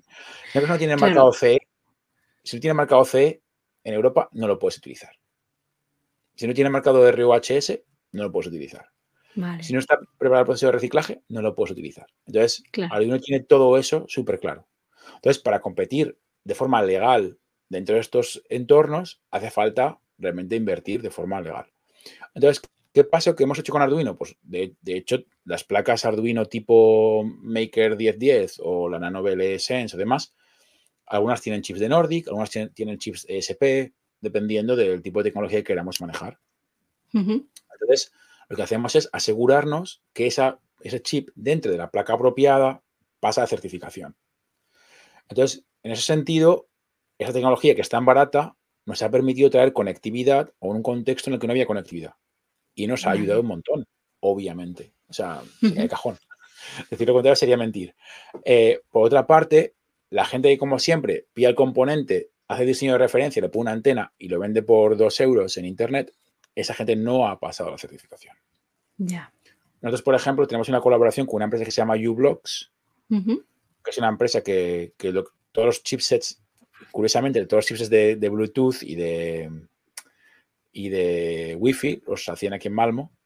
Eh, y em, bueno, pues esa empresa, por ejemplo, hace chips que ya están certificados, de manera que cuando lo ponemos en nuestra placa, hacer la certificación es muy fácil. Claro. Entonces trabajamos con gente que ya hace esos procesos de cara a que, ¿sabes? Es proceso sobre proceso, simplificando la salida hacia el mercado final, ¿no? Claro. Pero no todo el mundo hace eso. Entonces yo siempre lo digo, por eso, por eso creo que también se crea mucho conflicto y creo que hay que aclararlo. Yo creo que un proyecto maker, prototipo, lo que sea, tiene que, ¿para qué va a hacer certificación? No tiene ningún sentido. O sea, es como, eh, me, voy a, voy a electrificar mi jardín y a automatizar mi riego, pues sí, ¿por qué no? Cojo lo que sea. Voy a hacer un proyecto educativo en el que voy a involucrar 50 escuelas. Hmm. Ya. Hay que jugar la carta de una forma distinta. ¿O te comprarías tú un ordenador que sabes que aprender fuego a los 10 minutos? No.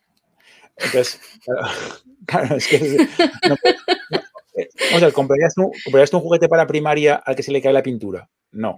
No, no, claro, claro. Peligroso para los niños, pues ya está. Pues por la misma regla de tres, cuando compras tecnología, tienes que asegurarte que cumpla unas determinadas normas. En electrónica, la norma es que absorba la interferencia para que se rompa antes que producir un accidente. Es la norma básica.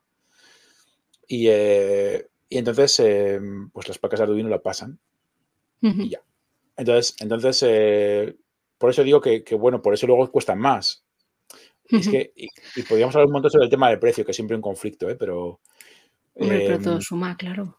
Claro, claro, todo suma. O sea, suma, obviamente suma que está diseñado en Europa, suma que eh, pagamos sueldos no despreciables a la gente, somos una empresa de tecnología como tal, o sea, tenemos sueldos competitivos contra los Googles y los eh, Facebooks del universo, ¿sabes? Ya. Em, eh, que, que, ofrecemos documentación en múltiples idiomas, que, bueno, puedo seguir hablando, ¿no? Pero cada pequeña cosa que vas poniendo, pues va sumando.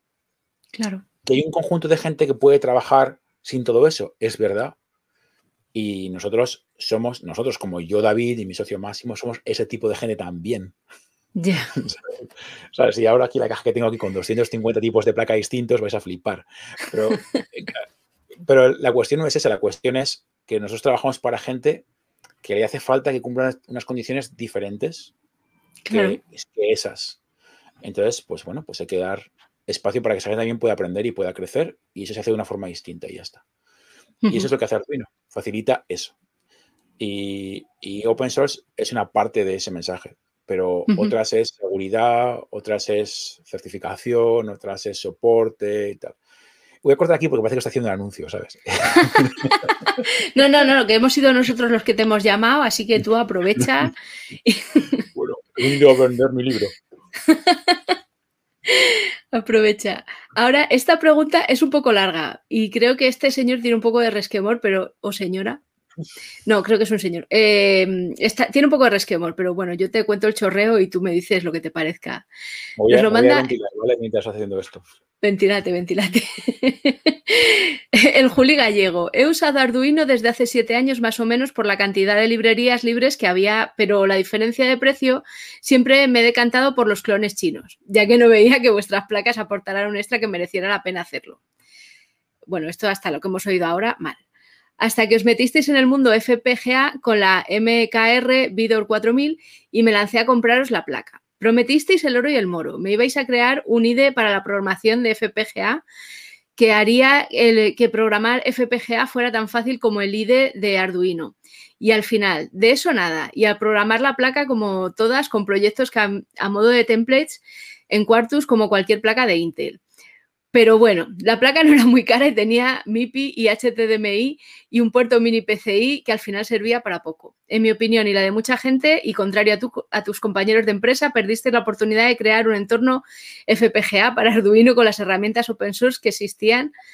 Madre mía, para programar FPGA, creando un IDE para estos dispositivos y colaborar en esta comunidad que les, ha, que les hace falta para competir contra mierdas cerradas de IDES que hacen eh, de Xilinx o Intel. Supongo que Intel os ofreció mejor precio, mejor precio que la TICE para integrar sus FPGAs. Es que si no, no lo entiendo. Este chico tampoco pone muchas comas, la verdad. Además, por culpa de eso, tenéis que meter la CPU de Intel NIO, es, NIOS 2 en vez de Core RISC 5. Por lo que veo en el foro, parece que este proyecto está medio muerto y acabará discontinuado sin un reemplazo, FPGA ni nuevas ideas. ¿Es cierto? Esta es la pregunta. Wow, la pregunta es muy buena ¿eh? y tiene razón. Vale. Vamos a, vamos, planteemos, no, no, las cosas como son. Eh, la placa Vidor se lanzó eh, en el momento que estamos en una colaboración muy fuerte con Intel y nos ofreció un espacio de trabajo para, para hacer ese tipo, de, ese tipo de sistema híbrido. Para la gente que no sepa lo que es, la placa Vidor lo que tiene es un microcontrolador como el que tiene cualquier otra placa Maker, que es un, es un Cortex M0 de ARM, y luego tiene una FPGA. Entonces tú puedes programar la FPGA para hacer temas de bajo nivel, de alta velocidad, tipo, yo qué sé, hacer 14 PWMs, por ejemplo, un número aleatorio, ¿no? O hacer una salida de vídeo o cosas así. y se pilló un chip de Altera, que Altera es de Intel y entonces se programa con el, con el IDE de Altera. De hecho, mientras estoy hablando aquí, por cierto, hay un seminario en Element 14, sin querer desviar a la gente, que está haciendo Dario Penisi, que es nuestro jefe de desarrollo, sobre cómo programar la placa Vidor. Ahí lo dejo caer.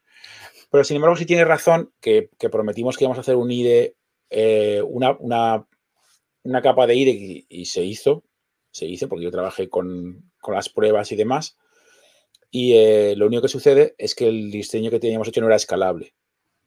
En ese momento que salió la placa y demás, ese, ese IDE pues no resultaba escalable, no era fácilmente mantenible y demás. Entonces, cuando tienes un sistema que tiene una comunidad de usuarios eh, eh, pequeña, y estamos hablando de, un par de miles, em, la cantidad de dinero que gasta en desarrollo lo hace inexcusable.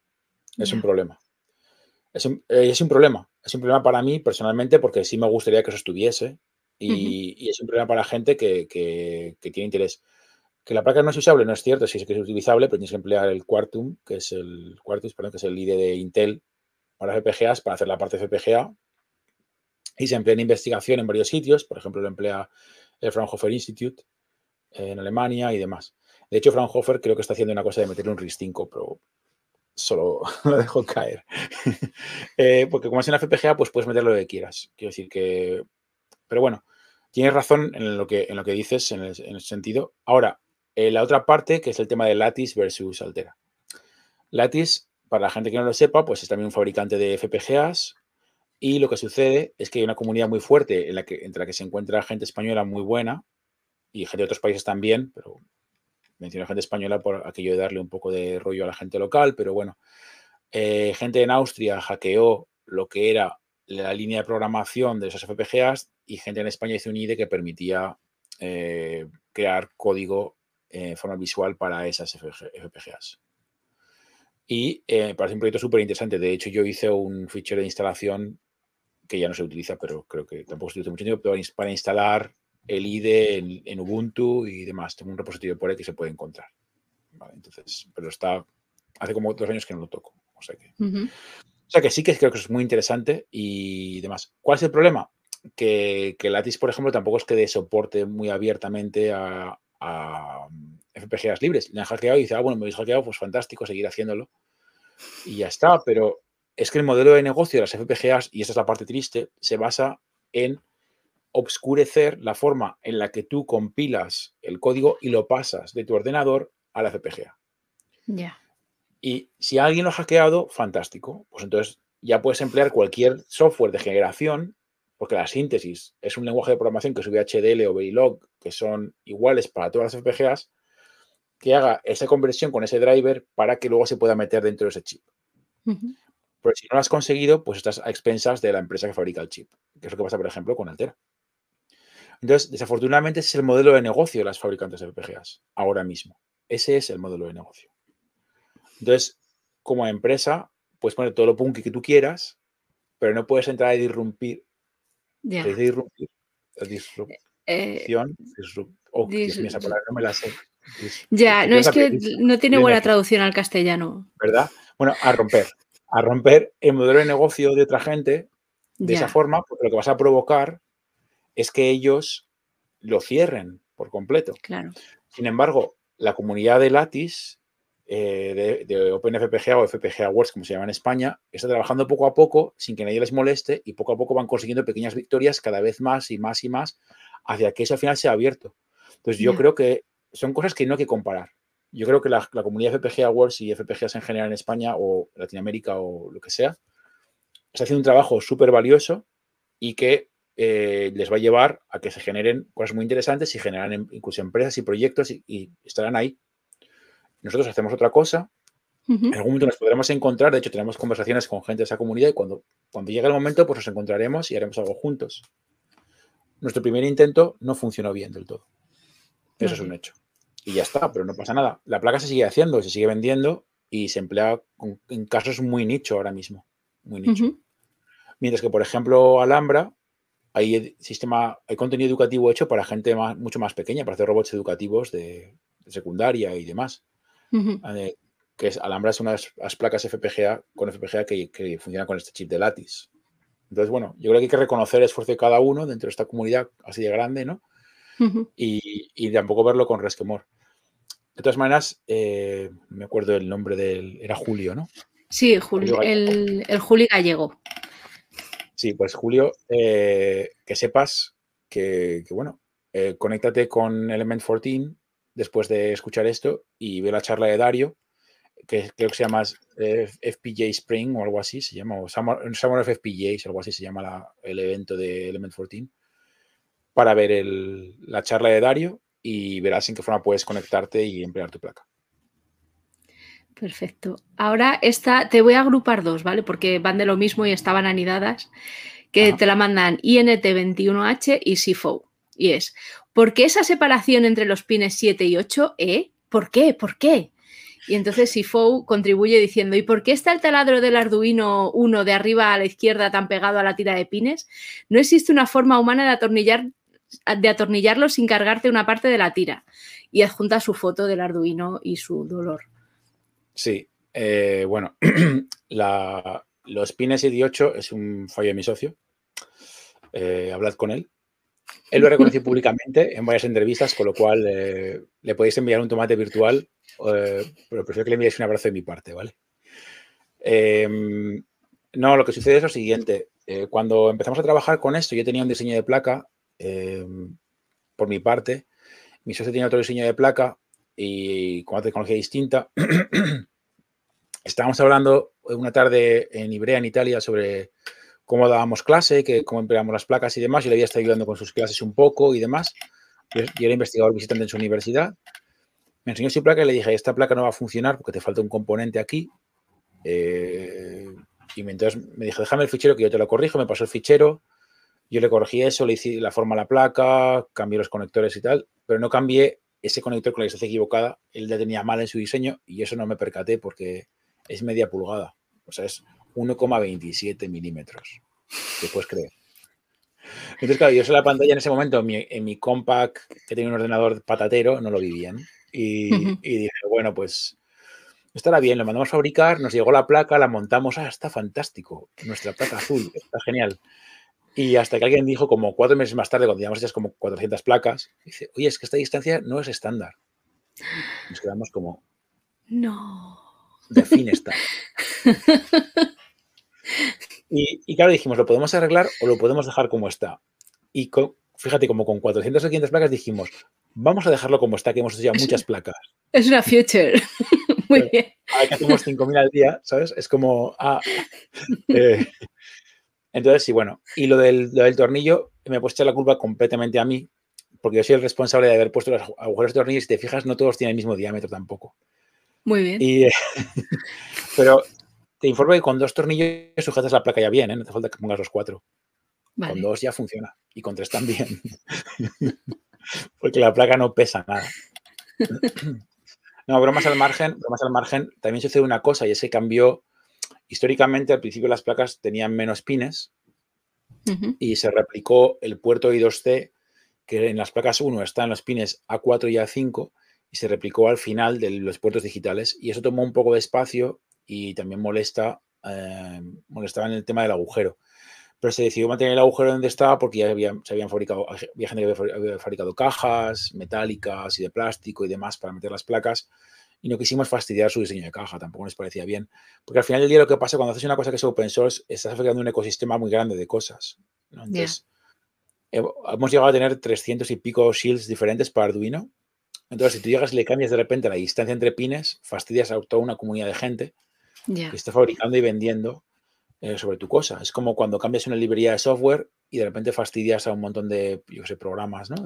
cambias, cambias JavaScript y dejas de, deja de funcionar el frontend y a mitad de las páginas web del mundo. dices, ay, qué mal. ¿no? Pues eso, eso es... Habría pasado una comunidad más a nuestra escala, que es mucho más pequeña de Arduino, ¿no? Y no, tampoco era cuestión. Muy bien. Nos quedan cuatro preguntas.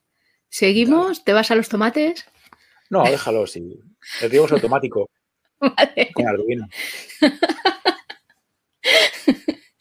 La siguiente pregunta la manda Salvor Harding. Dice, hola David, gracias por todo lo que has construido.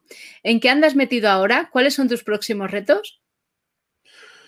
Bueno, a mí me, interesa, bueno, dos temas distintos. Uno, obviamente, dentro de Arduino soy el responsable del equipo de contenido y lo que hemos hecho ahora ha sido una migración brutal de todo el contenido de una antigua wiki que teníamos a GitHub. Entonces, todo nuestro contenido es un repo de GitHub que se renderiza cada vez que se produce un cambio del contenido eh, contra nuestros servidores.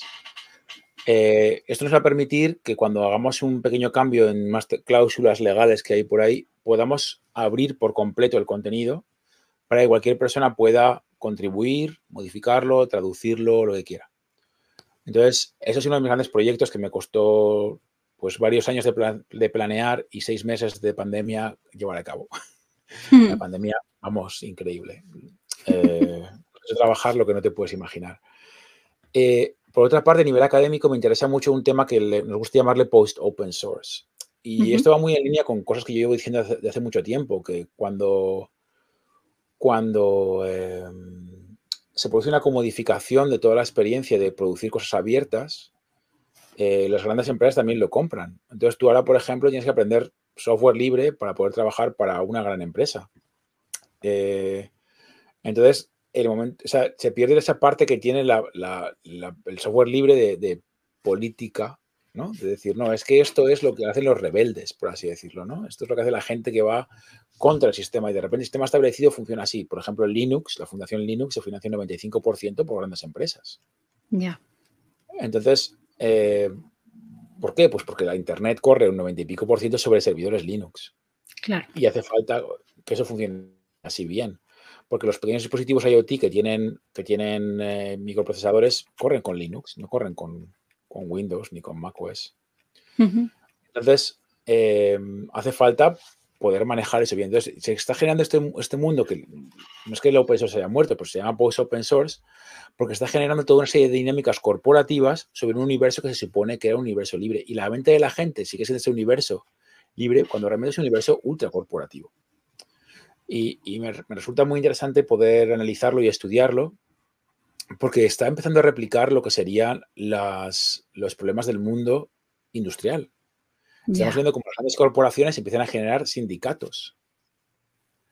Es decir, estamos viendo como el trabajador del pixel, como nos gusta llamarle aquí en casa, a mi pareja y a mí, es en el fondo el, new, el nuevo blue collar worker, es el nuevo trabajador del taller. Entonces ya no es, por eso vengo diciendo que saber programar ya no te convierte en esa persona exclusiva que, ah, no, es que yo programo. No, no, es que eres el nuevo tipo del taller. Claro. hacer falta sindicarte para que se respeten tus derechos. Entonces me parece muy interesante eh, cómo esto está llegando. ¿no? Por ejemplo, dentro de Arduino intentamos tener una filosofía eh, muy cercana a todo el equipo que trabaja con nosotros, hasta el punto que yo creo que nos cuesta decir la palabra empleado. yo colaboro con gente, me cuesta mucho decir, me cuesta mucho, pero muchísimo. Y, ahora, por ejemplo, que estamos en esta época que no es post pandemia, pero sí en cierta manera, pues estamos cerrando una fase de la pandemia, entrando en otra fase distinta. Lo que vamos a hacer es una encuesta para preguntar a la gente cómo quieren trabajar. Claro. ¿Cómo queréis trabajar? En lugar de decir, ah, se trabaja así, que es como era antes, es, no, ¿cómo queréis trabajar? Eh, ¿Habéis tenido suficiente soporte durante los últimos meses? ¿Habéis tenido lo que os hacía falta para trabajar? ¿Creéis que se puede mejorar de alguna forma? ¿no? Entonces, entonces, este es un mundo, ese mundo eh, en el que tenemos que empezar también a, repensar las relaciones que hay entre las diferentes partes de las entidades, porque si no vamos a repetir todos los fallos del aire, industrial. Entonces, yo lo que estoy viendo en este mundo post-open source es que las grandes corporaciones están fallando ahí. Y yo creo que, los pequeños y medianos jugadores como nosotros tenemos que ver la forma en la que hacerlo mejor y poder inspirar a los otros para que, para que lo hagan mejor ellos también. Hay que decir que a nivel legal esas estructuras existen, los sindicatos existen por eso. Claro. Pero el hecho de que se tenga que recurrir a, esa estructura es porque se ha cometido un fallo de otro nivel. es, lo que, yo creo. O sea, la promesa del mundo digital, en cierta manera, está, está fallando. Eh, entonces, para aquella gente que le interese todo este tocho que os acabo de contar, hay un libro muy interesante que me estoy leyendo que se llama Your Computer is on Fire, que tiene todo ensayo sobre ese, sobre ese tipo de cosas, que tiene un ensayo muy bonito que se llama The Cloud is a Factory, que compara, por ejemplo, todo el tema de la nube y como la nube consume más recursos que todo el país de Dinamarca junto. Entonces, eh, entonces creo que esas son cosas que me interesan muchísimo. Ese tipo de aspectos, el, peso que la tecnología tiene en la sociedad, cómo modifica nuestros, nuestros valores, nuestro comportamiento y cómo realmente podemos hacerlo mejor, porque no quiere decir que yo no soy de los que piensa que tenemos que tirar todo por la ventana y empezar de cero. Yo creo que podemos mejorar lo que tenemos y se puede mejorar mucho mejor a todos los niveles. Perfecto. Venga, otra pregunta más. Eh, Juana C. o Juanac. ¿Conoces iniciativas serias para evitar la proliferación de la basura electrónica? El reciclaje. no, más al margen, sé que en España hay una fundación, no recuerdo su nombre ahora, pero es que me da vergüenza decir que no lo recuerdo porque es que estamos, hemos estado hablando sobre eh, el reciclaje de arduinos, precisamente, eh, que consiste en lo que ellos hacen es, por ejemplo, dar ordenadores a los jóvenes que no tienen acceso a un ordenador y que, por ejemplo, en la época de la pandemia ha sido algo bastante acuciante. Entonces, pues lo típico, una empresa, el inventario, pues te le quitas el ordenador después de tres años y ese ordenador reformateado puede ser súper útil para un joven con una, familia de bajos recursos. Y lo mismo pasa con los arduinos. Yo tengo, cuando he hecho 250 me he quedado corto. Entonces, no tengo ningún problema, por ejemplo, en cuando alguien me ha pedido mandarle alguno de los míos. Eh, igual que yo sé que hay mucha gente que en su día se compró un par para hacer un proyecto, hizo su proyecto y le sobra uno y se lo podría regalar a otra persona. Entonces yo creo que ese tipo de fundación puede ser muy útil para ese tipo de cosas. Eh, porque yo creo que es clave para electrónica que funciona. Algo como Arduino, por ejemplo, está hecho para durar 40 años. los componentes son para durar 40 años. Entonces yo creo que, deberíamos darle una segunda vida y una tercera vida y una cuarta vida. Yo creo que eso es fundamental. Eh, es una, una, parte muy importante, esa fase 1. Y luego eh, todos los fabricantes de componentes de electrónica tenemos que tener en cuenta la capacidad de reciclaje de lo que fabricamos. Y si no, podríamos poner un logotipo que va en las placas que indica cómo se recicla. Y entonces eh, eh, tengo que decir que, bueno, en Arduino respetamos todas las normativas europeas que tienen que ver con esto. También, ahora mismo no invertimos en esto, pero hubo una época en la que invertíamos por cada Arduino, invertíamos un porcentaje en la reforestación del Amazonas. Ah, Em, entonces, quiero decir que nosotros creo que, es responsabilidad de cada uno ir buscando los proyectos en, los que involucrarse y cómo participar y mejorar ese tipo de cosas. Vale, la penúltima ya. Nos la manda Whitebrain. Hola David, mi pregunta es, ¿eres el verdadero David o eres un bot conectado a Internet hecho con un Arduino y el Ethernet Shield que contesta las preguntas dando respuestas pregrabadas en vídeos cortos almacenados en una micro SD puesta en el slot del antes mencionado Ethernet Shield? Bueno, yo ahora me manejo más con la placa esta que tiene Wi-Fi. Ah. Porque a mi garaje no llega el Ethernet, no es por nada. Eh, me lo he planteado alguna vez, pero me compré un repetidor mejor y lo hago todo por wifi. Pero, pero sí, soy un Arduino de respuestas, de respuestas pregrabadas de media hora cada una, como puedes observar.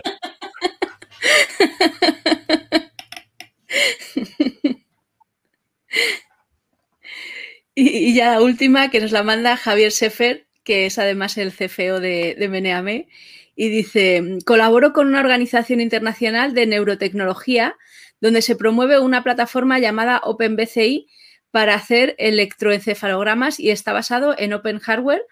Esto está ayudando a la investigación, sobre todo universitaria. El problema es la importación y la certificación europea. ¿Qué pasos recomendarías para este proyecto eh, para facilitar la distribución en Europa?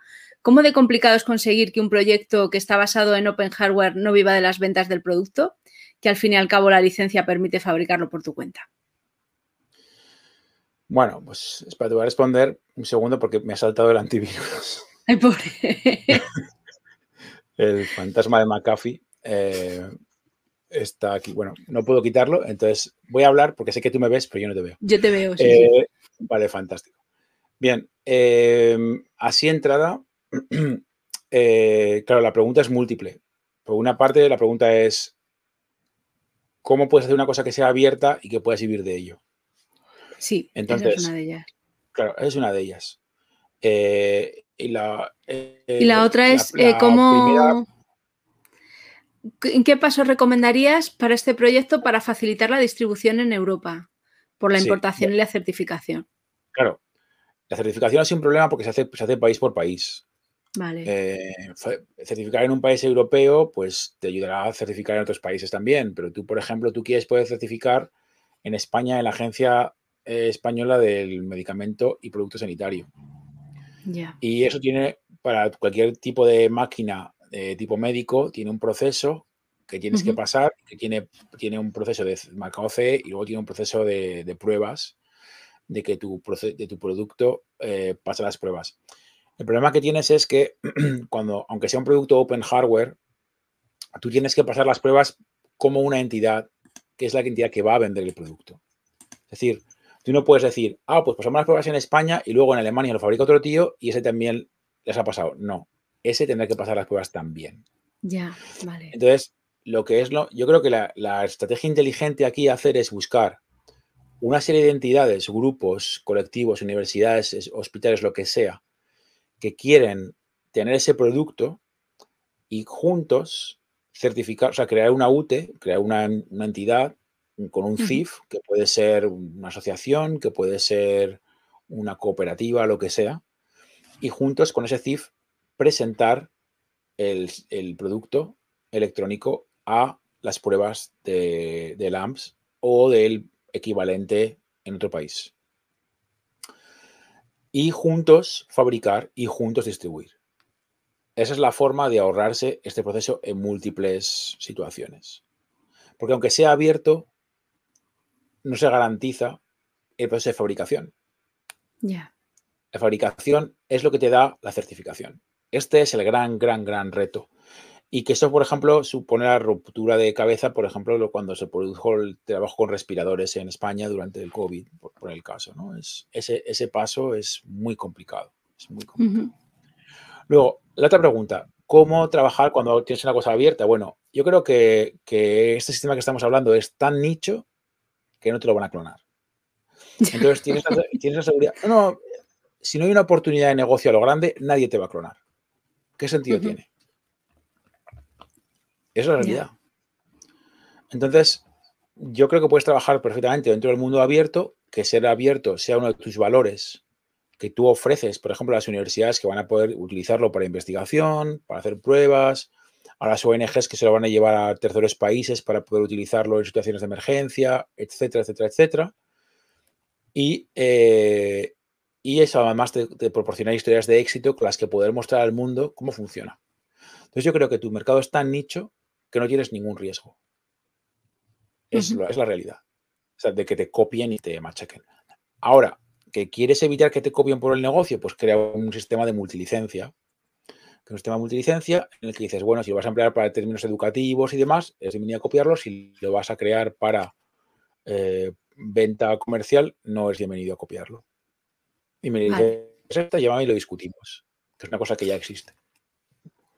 Y en el mundo del software se ha hecho esto. Y eso es otra parte de esta discusión de post open source que yo venía planteando. Como hemos visto, como los grandes proyectos de software libre, tipo MySQL, eh, WordPress, como grandes proyectos me refiero a grandes proyectos de, la, red, de la red, ¿no? De la web.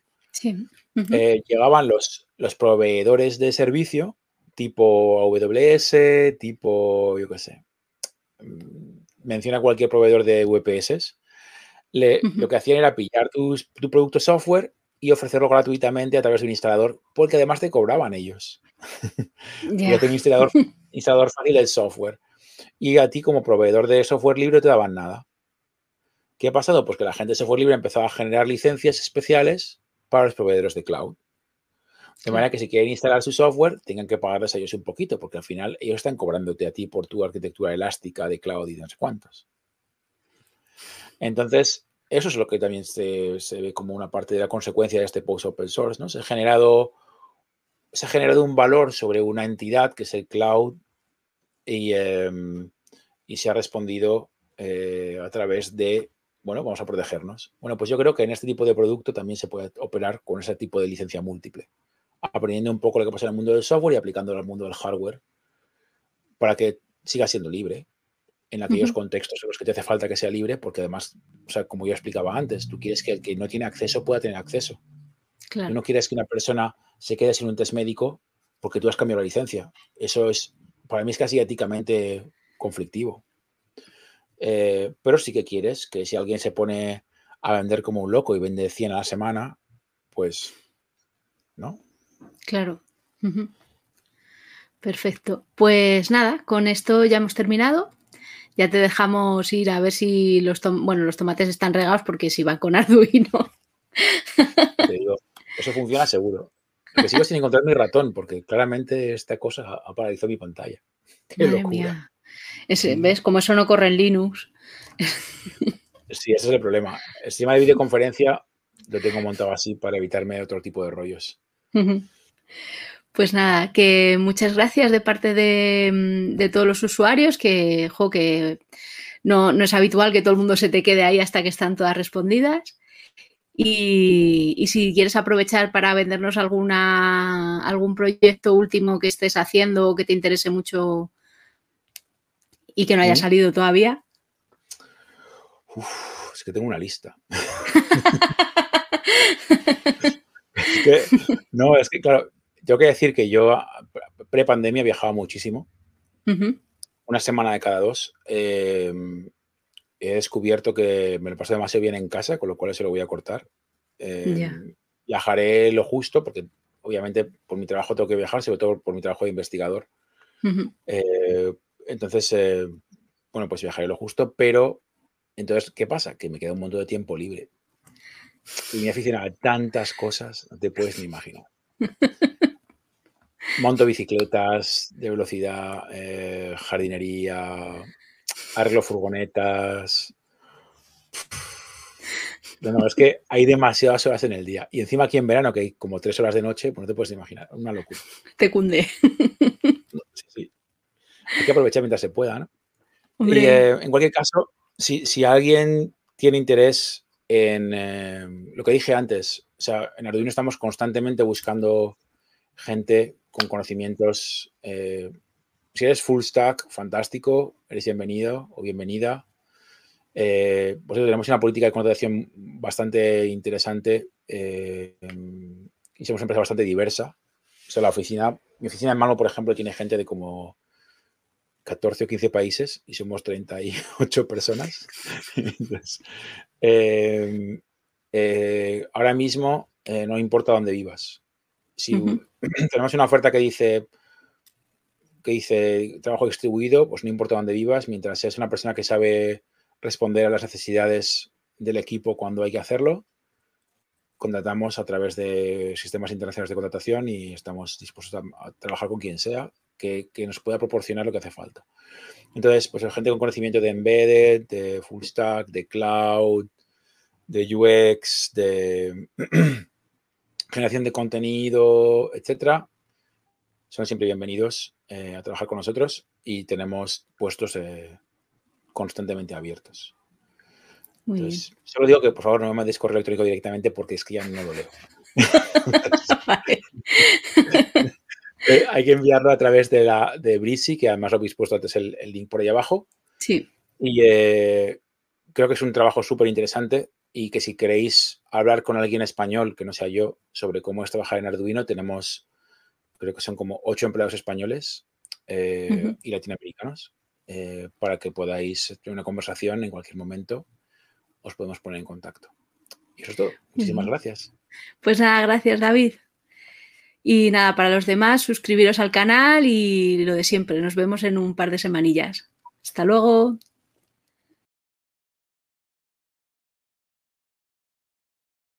Si has llegado hasta aquí y tienes ganas de más, suscríbete a nuestro canal para estar al día de todas las entrevistas.